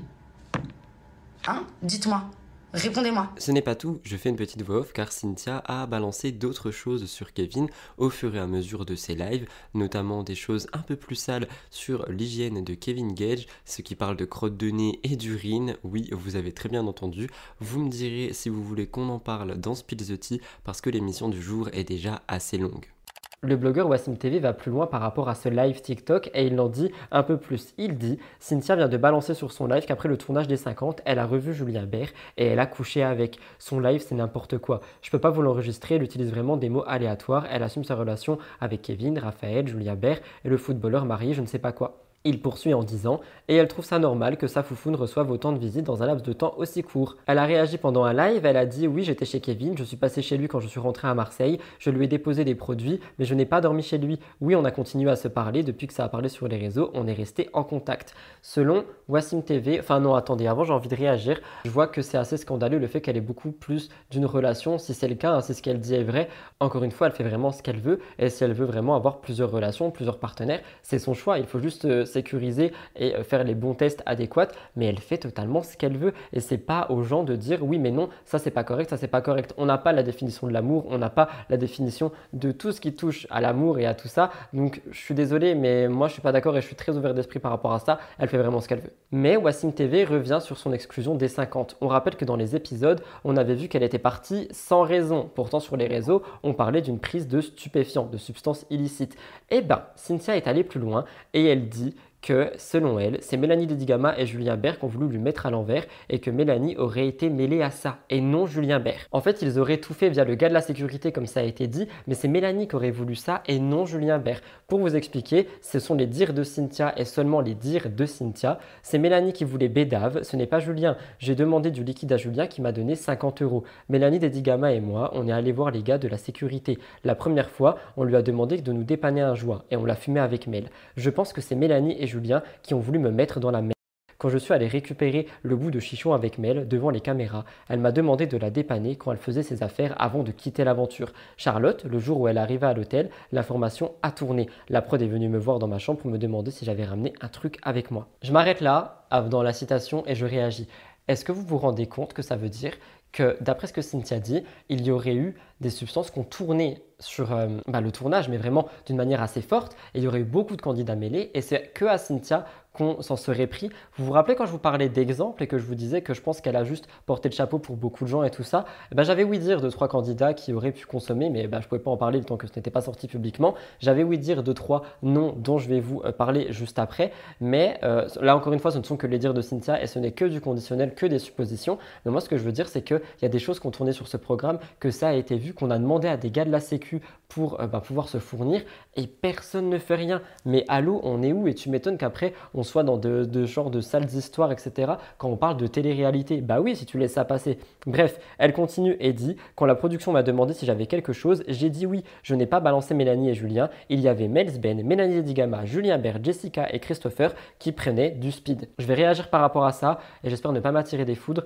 Mais j'ai vu beaucoup de gens venir me demander de parler de Christopher parce que euh, dans les émissions, on le voit en fait quand on est un peu renseigné sur le sujet des et tout ça, on voit que en effet, il a un comportement assez étrange, assez bizarre, qui pourrait laisser sous-entendre qu'il serait sous emprise de stupéfiants, parfois sur certaines séquences. Je vous laisserai me dire ce que vous en pensez. C'est vraiment que euh, ben, une supposition, mais il y a beaucoup de gens qui m'ont dit Rudy, fais attention avec Christopher, le défend pas trop, etc. Parce qu'on dirait qu'il pourrait prendre des choses. Et on m'a aussi dit que euh, ben, lors des saisons des ch'tis, il aurait aussi été mêlé aux histoires de drogue.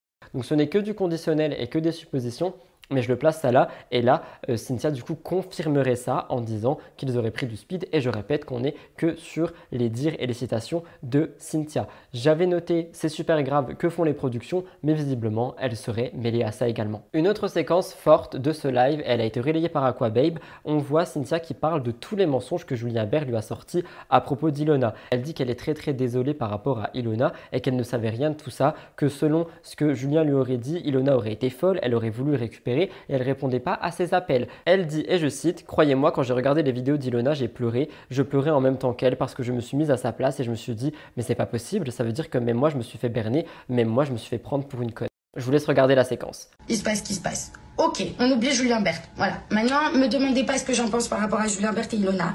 Sachez juste un truc, que je suis vraiment, vraiment désolée par rapport à Ilona parce que je n'en savais rien D'accord? Je n'en savais rien. Moi, ma version, c'est que, euh, en gros, euh, Ilona est une folle. Ilona veut le récupérer, euh, qui lui met tout, qui la bloque tout le temps, qui veut pas répondre à ses appels, euh, que c'est une malade pour la société. Enfin, bref, plein de trucs. Et si, et ça, et moi, je veux pas me remettre avec elle. Et elle, c'est une grosse folle, et machin, nani, nana. Et croyez-moi que quand j'ai regardé les vidéos d'Ilona, j'ai pleuré. Je pleurais en même temps qu'elle parce que je me suis mise à sa place et que je me suis dit, en fait, non, c'est pas possible. Ça veut dire que même moi, je me suis fait berner. Même moi, je me suis fait prendre pour une. C'est pas c'est des choses qui arrivent, on s'en bat les couilles.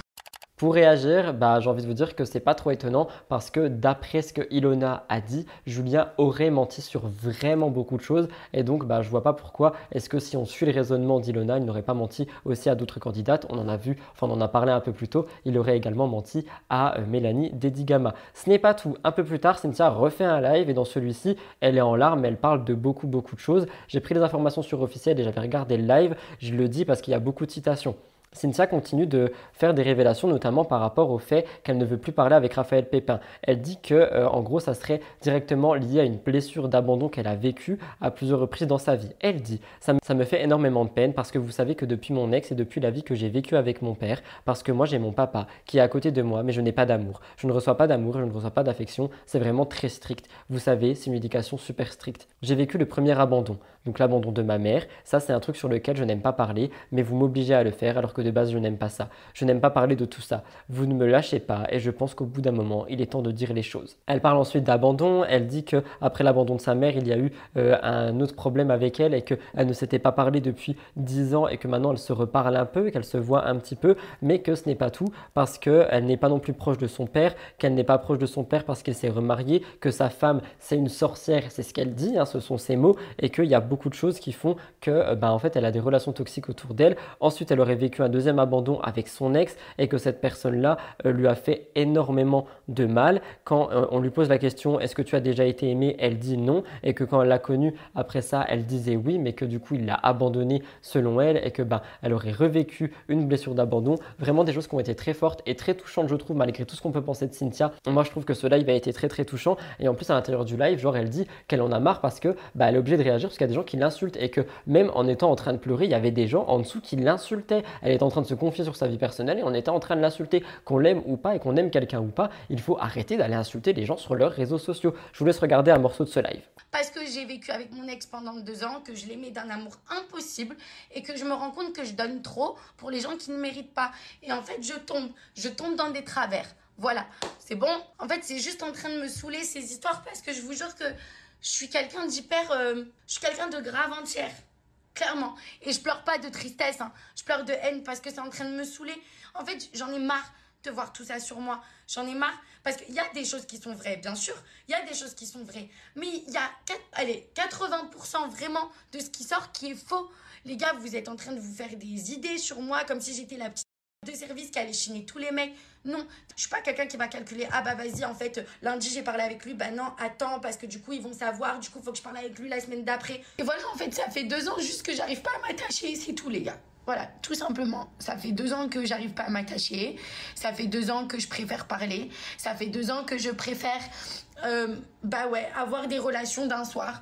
Ou limite avoir des relations, euh, pas d'un soir, mais juste des relations textuelles ou des relations comme ça parce que je n'arrive pas à m'attacher à quelqu'un. J'ai trop peur. J'ai trop peur. Je me mets trop de barrières parce que je sais ce que je peux donner. Et là, en fait, c'est trop. Je... En fait, tout ce que je vois, tous vos articles, tous vos trucs, ok, bien sûr, oui, je me suis pas exprimée, c'est de ma faute.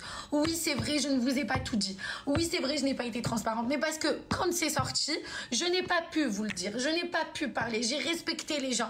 Vous voyez ce que je veux dire? Moi, dans ma vie, je respecte les gens. Ok Quand on me dit, Cynthia, s'il te plaît, je dis ok, je parle pas. Et regardez à quel point je suis une bavonne. J'ai tout pris sur mon dos. Tous les gens qui m'insultent, tous les gens qui me voient mauvaise, tous les gens qui me voient sick, tous les gens qui me voient comme une, comme etc. Et tout, ben je vous en fait, je vous le dis, je vous parce que je sais qui je suis. Mais c'est juste arrêter de vouloir toujours faire les inspecteurs gadgets avec moi. J'en ai marre.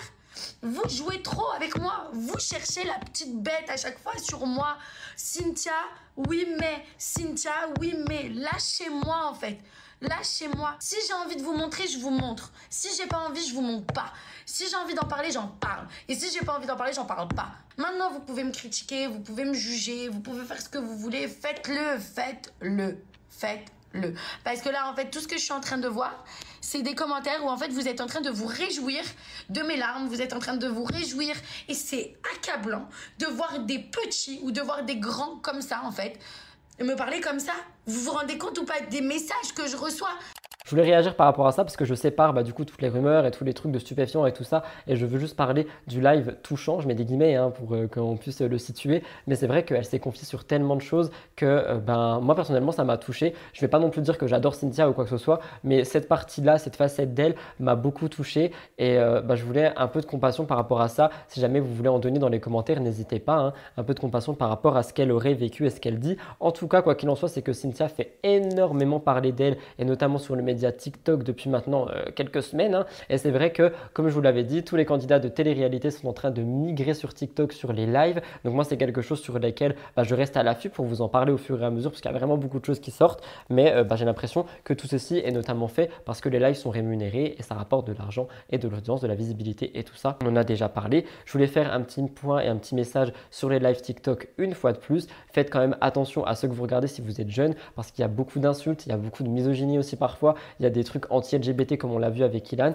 et parfois il y a des messages qui peuvent trigger, comme ici euh, Cynthia qui parle de santé mentale. Donc juste faire un peu attention aux live TikTok qu'on regarde pour les plus jeunes. Mais euh, je pense qu'il n'y a pas que des mauvaises choses. Il y a franchement, d'après ce que j'ai vu, 70% de mauvaises choses sur les live TikTok de candidats de télé-réalité. Mais parfois, il y en a aussi qui sortent du lot. Il y en a qui font passer des beaux messages. Il y en a qui passent juste un moment avec leur communauté. Donc euh, c'est pour ça, deux poids, deux mesures. Faire attention toujours, mais pas ne, voir, ne pas voir que le négatif encore une fois. C'était mon très gros dossier de la semaine. On passe au suivant qui parle de Cyril Hanouna et de TPMP. J'ai besoin d'un peu d'une gouliche de café, latte au caramel froid comme d'habitude, le printemps arrive. D'ailleurs, je sais même pas si je l'ai dit en introduction, mais mon look est Spring is coming, c'est le thème de cette semaine, j'espère qu'il vous plaît. Alors, je dégaine mon meilleur script parce que TPMP, ça fait parler. On a eu le droit à un gros scandale dernièrement. Je me suis appuyé sur la dépêche et Midi Libre après une carrière de trafiquant de Gérard Fauré, qui a été reconverti en 2016 en tant qu'auteur, s'est livré dans TPMP. Il a créé une polémique énorme parce qu'il a dit qu'il y a beaucoup de stars qui consommaient de l'adrénochrome, une drogue à base de sang d'enfants sacrifiés selon lui. Avant d'aller plus loin, on parle un peu de lui. Il est né en 1946. Dès son premier livre, il affirme que son père, médecin militaire, aurait été médecin confident et homme de confiance du roi Mohamed V, expert auprès de l'OMS et sous-directeur de l'organisme. Il a son bac en 1946, il quitte son pays et s'installe en Espagne. Et suite à ça, il tient un bar avec son frère aîné et après tout ça, il se lance dans l'export-export de il fricote avec un gang de cambrioleurs et ils ont fait les 400 coups ensemble. Dans un de ses livres, il s'étend aussi sur sa carrière de tueur à gages parce que ça lui arrivait de tuer des gens à l'occasion, c'est ce qu'il dit. Entre 1997 et 2015, Gérard Fauré est encore impliqué dans trois affaires, dont un double assassinat et une tentative de meurtre. Donc au total, d'après Midi Libre, Gérard Fauré réalise une douzaine de séjours en prison. Il y passe 18 ans de sa vie, 14 ans en France, 2 ans en Hollande, 1 an en Espagne et une année de plus en Belgique. Je suis désolé, je vais assez vite sur la description, mais euh, c'est des choses que je trouve totalement inacceptables en fait. Et il vient aussi s'en vanter parfois, donc euh, je trouve que c'est pas possible, tu vois. Mais bref, à propos de tout ça, suite à ça, en 2016, comme je vous l'ai dit, il devient auteur. Ses ouvrages sont controversés. Il livre des allégations impliquant de nombreuses personnalités de la politique, de la magistrature, pardon, de la jet de la. Je n'arrive plus à parler. De la magistrature, de la jet, de la jet, j'arrive pas à dire jet set, de la magistrature, de la jet set et aussi du showbiz. Des propos qu'il a tenus dans une vidéo pour le média d'extrême droite Livre Noir en juillet dernier. Le jeudi 9 mars, il vient sur TPMP, il crée un scandale. Il a été invité par Cyril Hanouna, il a repris la théorie complotiste selon laquelle l'andrénochrome, qui est une drogue issu du sang d'enfant sacrifié serait consommé par plusieurs euh, personnalités et euh, ben, notamment dans la consommation de drogue en tout genre parmi ces personnalités. Cyril Hanouna a été contraint de euh, ben, en fait se rendre à l'antenne tout de suite alors que son invité commençait à parler d'Emmanuel Macron. Dans ce passage, Gérard accusait Pierre Palmade et Emmanuel Macron avec d'autres personnes de consommer de l'adrénochrome, cette fabriquée à partir de sang d'enfants selon une grosse théorie complotiste en vogue en ce moment. Dans la foulée, l'émission a réagi sur Twitter. Ils ont dit, suite à la séquence avec Gérard Fauré lors de l'émission TPMP de ce soir, nous rappelons que ces déclarations n'engagent que lui, nous condamnons les, les, propos tenus par notre invité à l'antenne. Est-ce qu'ils auraient peur d'une nouvelle sanction de l'ARCOM? Parce qu'on rappelle qu'il y en a déjà eu pas mal avec Louis Boyard et tout ça. Pourtant, d'après un avocat spécialisé dans les droits des médias qui a été interrogé par le Parisien, ils font leur travail en ordre. L'ARCOM pourrait ainsi prendre de nouvelles sanctions contre la chaîne C8 et contre TPMP et contre Cyril Hanouna. Ils disent ces règles sont plus strictes que le code civil car elles signent des conventions avec les chaînes qui leur imposent tout un tas de choses comme le respect de la dignité sur leur plateau. Si les chaînes y portent atteinte, elles s'exposent à des sanctions. Cyril Hanouna pourrait aussi être poursuivi en justice pour diffamation par les personnes visées par Gérard Fauré pendant l'émission si ces personnes voulaient poursuivre euh, Cyril Hanouna en diffamation. C'est une notion qui n'est pas toujours euh, facile à comprendre, mais en dépit de quelques contradictions, ben en fait euh, Cyril Hanouna n'a pas mis assez de distance pour éviter de s'exposer à des poursuites diffamatoires. Et en gros, il suffirait, d'après ce que j'ai lu, qu'un huissier en fait fasse une constatation de cette émission et Cyril Hanouna pourrait prendre très cher. À côté de ça, et suite à ça surtout, une humoriste, Sophia Aram, a réagi euh, à la séquence selon le Huffington Post. C'est une humoriste de France Inter. Elle a dit Quand on attend d'un décérébré qu'il régule un autre décérébré, c'est un peu comme nettoyer du vomi avec du vomi. Ça marche moyen moins des mots qui sont extrêmement durs, hein, mais elle donne son avis.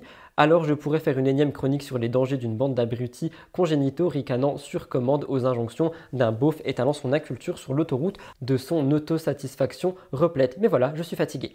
Je trouve que ce sont des mots qui sont extrêmement durs et vous allez voir que Cyril Hanouna a aussi réagi à tout ça. Sophia regrette que beaucoup de personnalités donnent beaucoup trop d'importance à TPMP et à Cyril Hanouna et notamment à C8. Elle dénonce aussi les limites de l'ARCOM. Selon elle, le gendarme de l'audiovisuel, l'ARCOM, s'est saisi de l'affaire Gérard Fauré mais reste limité dans sa capacité à sanctionner euh, ben, euh, la chaîne et le programme Canal+, le programme Canal, surtout le groupe Canal, pardon. Oh, ça y est, la fatigue se fait sentir. Hein, les gros dossiers, c'est dur. Mais oui, en fait, elle dit qu'il y a des limites au fait des sanctions par rapport au groupe Canal. Vincent Bolloré, tout ça, tu connais, on en a déjà parlé. Et elle voudrait en fait qu'on change la fréquence de l'émission diffusée parce que bah, cette émission est quand même assez problématique selon euh, cette euh, humoriste. Cyril a évidemment répondu ce lundi. Il a dit Quand j'arrive en direct le lundi et que ça s'est agité tout le week-end, c'est mon bonheur. Quand il y a une chronique de Sophia Aram le lundi sur moi, je me régale. Il l'a totalement taclé, euh, notamment sur sa carrière, en disant qu'elle n'était connue que parce qu'elle a fait ses chroniques sur TPMP, que sinon personne ne la connaît. 20 ans de carrière sans talent, c'est quand même déjà une prouesse.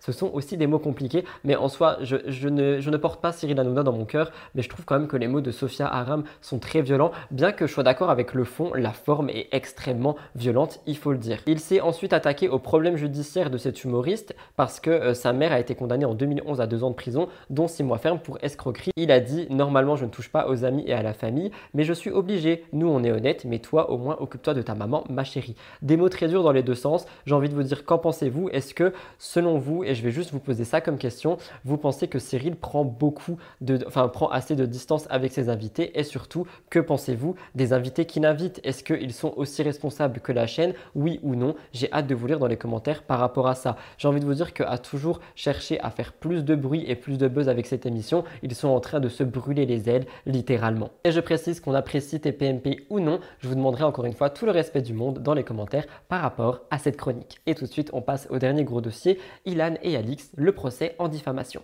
J'en ai brièvement parlé dans STT, mais j'ai surtout traité cette affaire tout euh, le long de ma chaîne YouTube. N'hésitez pas à parcourir pour aller voir. Je me suis appuyé sur Blasting News pour un peu de contexte. Ilan et Alix, c'est un scandale qui dure depuis plus d'un an. Pour rappel, Alix Desmoineaux avait été invitée sur TPMP et elle parlait d'une certaine vidéo où un candidat aurait agressé ses une mineure. Elle n'a jamais dit clairement le prénom, mais Ilan s'est senti visé et il a décidé de porter plainte pour diffamation. Il a tenu à se défendre en rappelant qu'Alix avait repartagé des stories le concernant, qu'elle avait également commenté des publications, etc. etc. À l'heure actuelle, une chose est sûre, c'est que Ilan est bel et bien celui qui est accusé d'être le protagoniste parce qu'il a été visé par deux plaintes pour viol pour des faits commis en 2018. Le vendredi 10 mars, la justice s'est enfin prononcée. On en avait parlé, je vous avais dit que le 10 mars, ils en parleraient.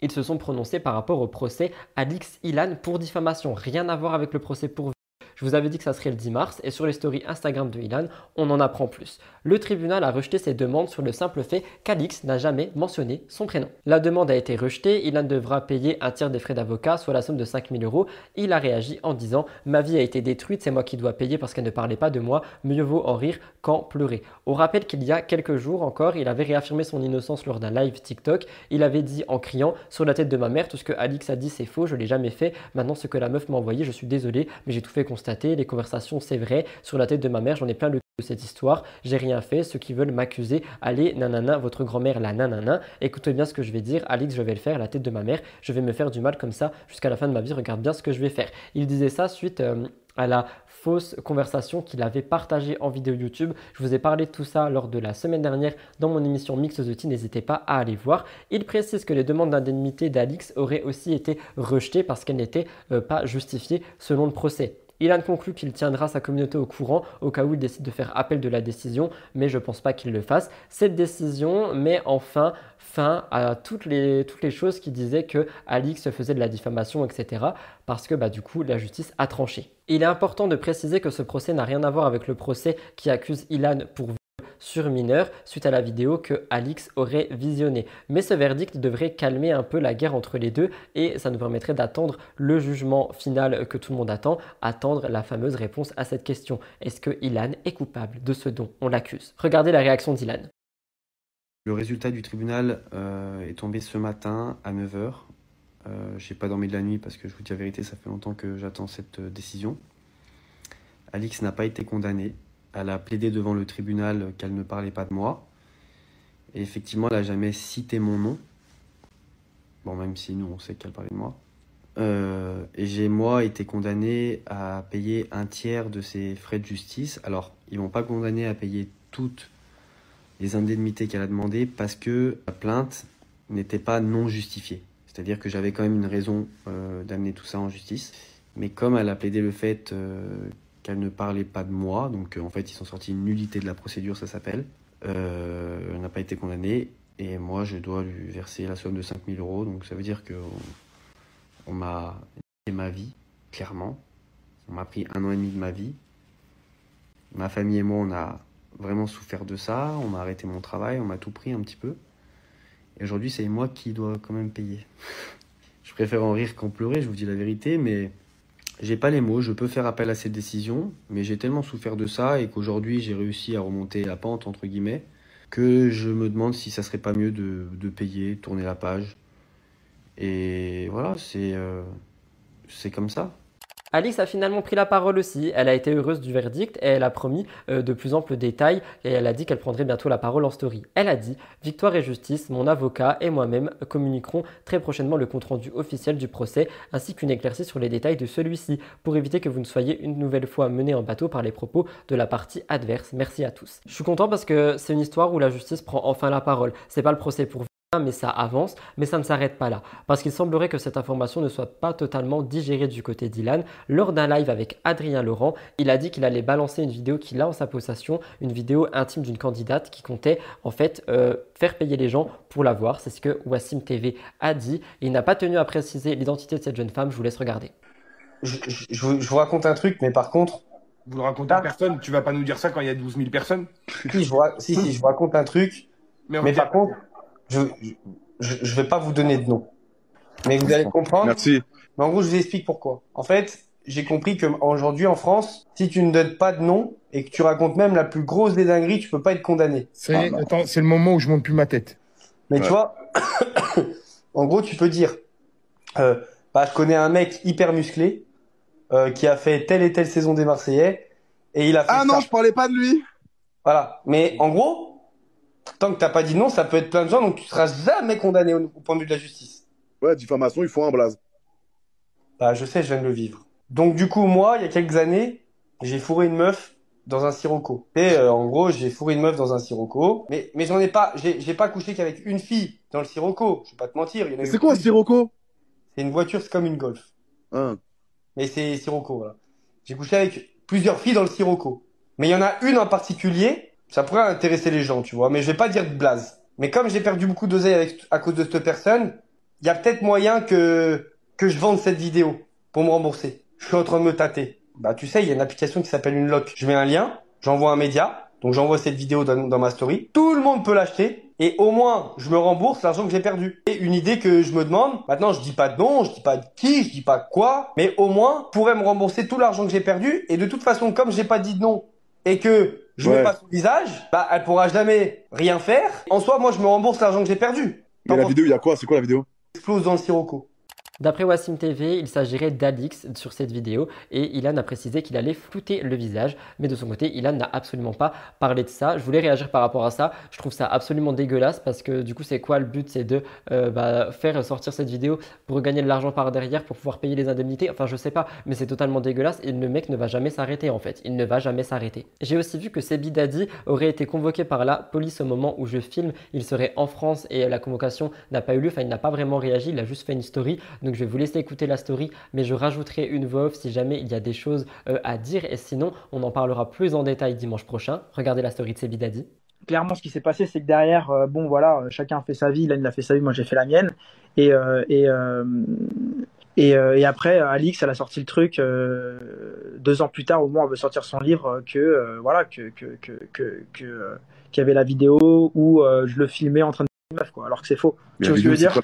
A- La vidéo, ça fait un an que tout le monde en parle, cette vidéo de merde. Perse, j'ai jamais Ouais, vu. en fait, le truc, c'est que déjà là, je vais voir ce qui se passe là, quand je rentre en France. À mon avis, c'est à cause de ça, parce qu'à mon avis, euh, enfin, je vois pas ce que ça peut être, honnêtement. Tu vois ce que je veux dire? Moi, ça fait un an et demi, ça, moi, ça fait un, un an et demi que j'ai arrêté les placements de produits. Tu vois ce que je veux dire? Parce que c'était pas régulé et tout ça. Donc, j'ai arrêté les placements depuis un, un an et demi. Euh, donc, euh, donc, euh, voilà. Après, si, là, là, là, là, je vais à la police, parce que comme ça, je sais ce que c'est, mais je, je, je suis persuadé que c'est c'est l'histoire d'Alix et Ilan. Sauf que le truc, c'est que comment est-ce que ça peut être l'histoire d'Alix et Ilan, sachant qu'au tribunal, Alix, elle a dit qu'elle parlait pas d'Ilan. Du coup, elle a perdu, euh, elle, elle- elle- Ilan a perdu son procès quand il a attaqué Alix pour diffamation, t'as capté? Ouais, c'est ça, c'est ça. Donc ouais. comment est-ce que c'est possible Comment est-ce que c'est possible que Alix a dise au tribunal non je parlais pas d'Ilan mais qu'il y a une enquête et où Alix elle dit ouais je parlais d'Ilan. Tu vois ce que je veux dire? En fait comment est-ce qu'il peut y avoir une enquête sur Alix et Ilan alors que Alix elle a dit au tribunal Tu as parlé pas d'Ilan. qu'elle parlait pas d'Ilan. Tu vois ce que je veux dire? Le rebondissement que je, fais dans, dans- le- je vais faire dans l'histoire. La vie de ma mère regarde bien Ouais. regarde bien ce qui va arriver. Si moi là, je si elle, Alix, elle me met en garde à vue moi, et qu'elle met Ilan dans la merde, et qu'elle nie la carrière, et que derrière, elle dit au tribunal, quand euh, Ilan attaque en diffamation, ah, moi j'ai rien fait, regarde bien ce qui va se passer. Et enfin, j'ai aussi vu en parallèle que l'avocat de Alix sera sur Aja euh, ben, ce soir. Là, au moment où je filme, il est mercredi 15 mars. Il sera sur Aja ce soir. Je regarderai la partie qui concerne ceci. S'il y a des choses à rajouter en voix off que je ne vous ai pas dites ici, je le ferai aussi. Je vous ferai un petit débrief d'Aja s'il le faut. Et sinon, encore une fois, on en parlera plus en détail dimanche prochain parce que je pense qu'il y aura des suites par rapport à tout ça. C'était donc tout pour les gros dossiers cette semaine. Ils étaient trois, ils étaient lourds et ils étaient longs. Ça m'a un peu épuisé. Je vais reboire une gouliche. Je crois qu'on dit gouliche, hein, une gorgée. Et on va passer à ma découverte de la semaine qui concerne Sandrea. Et vous allez voir, on est sur un message positif. Vraiment, le latte au caramel, ma passion.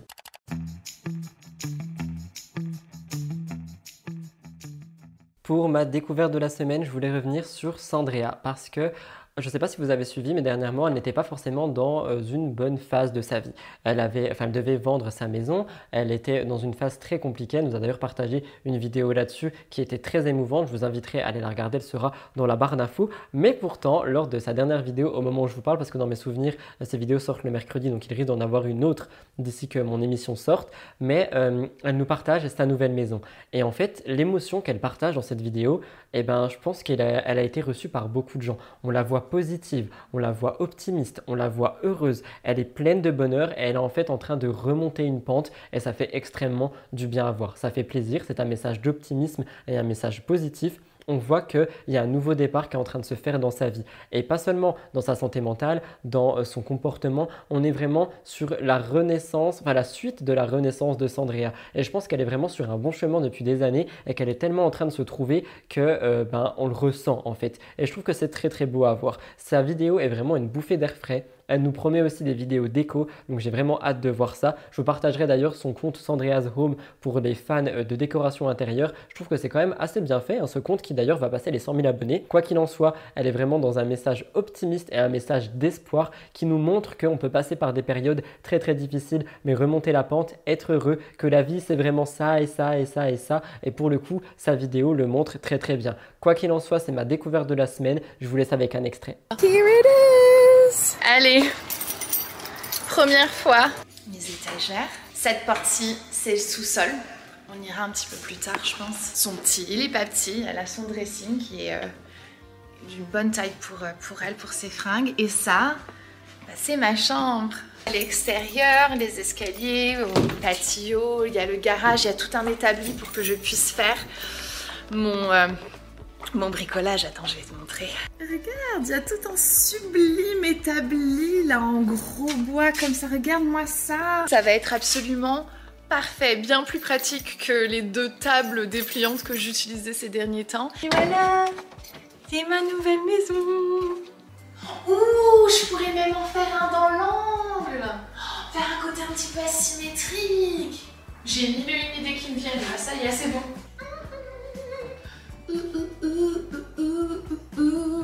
Sandria, si tu passes par ici, je te dis bravo pour vraiment tout le parcours que tu as accompli. Je te dis bravo pour toutes les choses que tu fais. Tu es une femme très très forte et on a tous hâte en tant qu'abonné, mais aussi en tant que collègue, de voir ce que tu vas nous proposer pour la suite. J'ai hâte de voir tes vlogs, j'ai hâte de voir ta décoration intérieure et j'ai hâte de voir ce que l'avenir te réserve. Bravo à toi.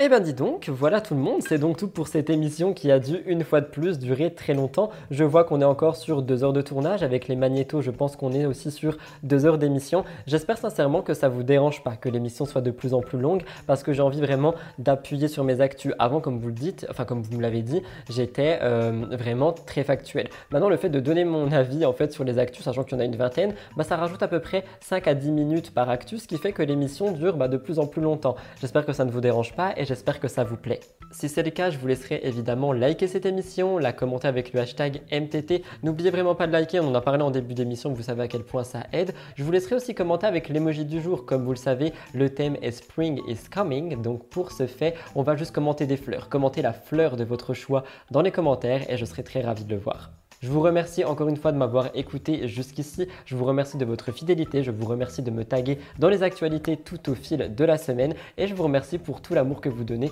à Mix the Tea. J'ai oublié de vous demander concernant le décor parce que comme vous le savez, je vais avoir des bureaux. Je voulais partir sur un truc un peu comme avant, salon thé, cosy. Mais j'aime aussi le fait d'avoir cette table. J'aime le fait que mon émission ressemble de plus en plus à un petit journal télévisé. On va pas se mentir, le 20h mais à 18h le dimanche qui revient sur l'actu people en bienveillance. Oui bref, un truc totalement différent, mais j'avais quand même envie de garder cette table. Donc j'espère que ça ne vous dérange pas. Il se peut qu'on ait euh, un décor un peu euh, salon de thé, un décor un peu canapé comme avant, mais pour une des autres émissions, soit Spill the Tea, soit Positi. Je ne sais pas encore, mais dans tous les cas, je pense que pour Mix the Tea, on va rester pour ce genre de disposition avec évidemment un fond totalement différent parce que j'aurai, vous allez voir, des étagères, il y aura un cadre avec Blue, il y aura beaucoup de choses. Mais euh, pour ce qui est de la disposition, j'aime bien le fait qu'on voit la table, qu'on voit la tablette, qu'on voit ce genre de choses. Je trouve que ça fait quand même plus structuré. Je vous laisserai me dire ce que vous en pensez dans les commentaires. Je vous remercie pour votre fidélité et je vous laisse là. Je vous retrouve demain pour Spill the mercredi pour Spill the vendredi pour Positi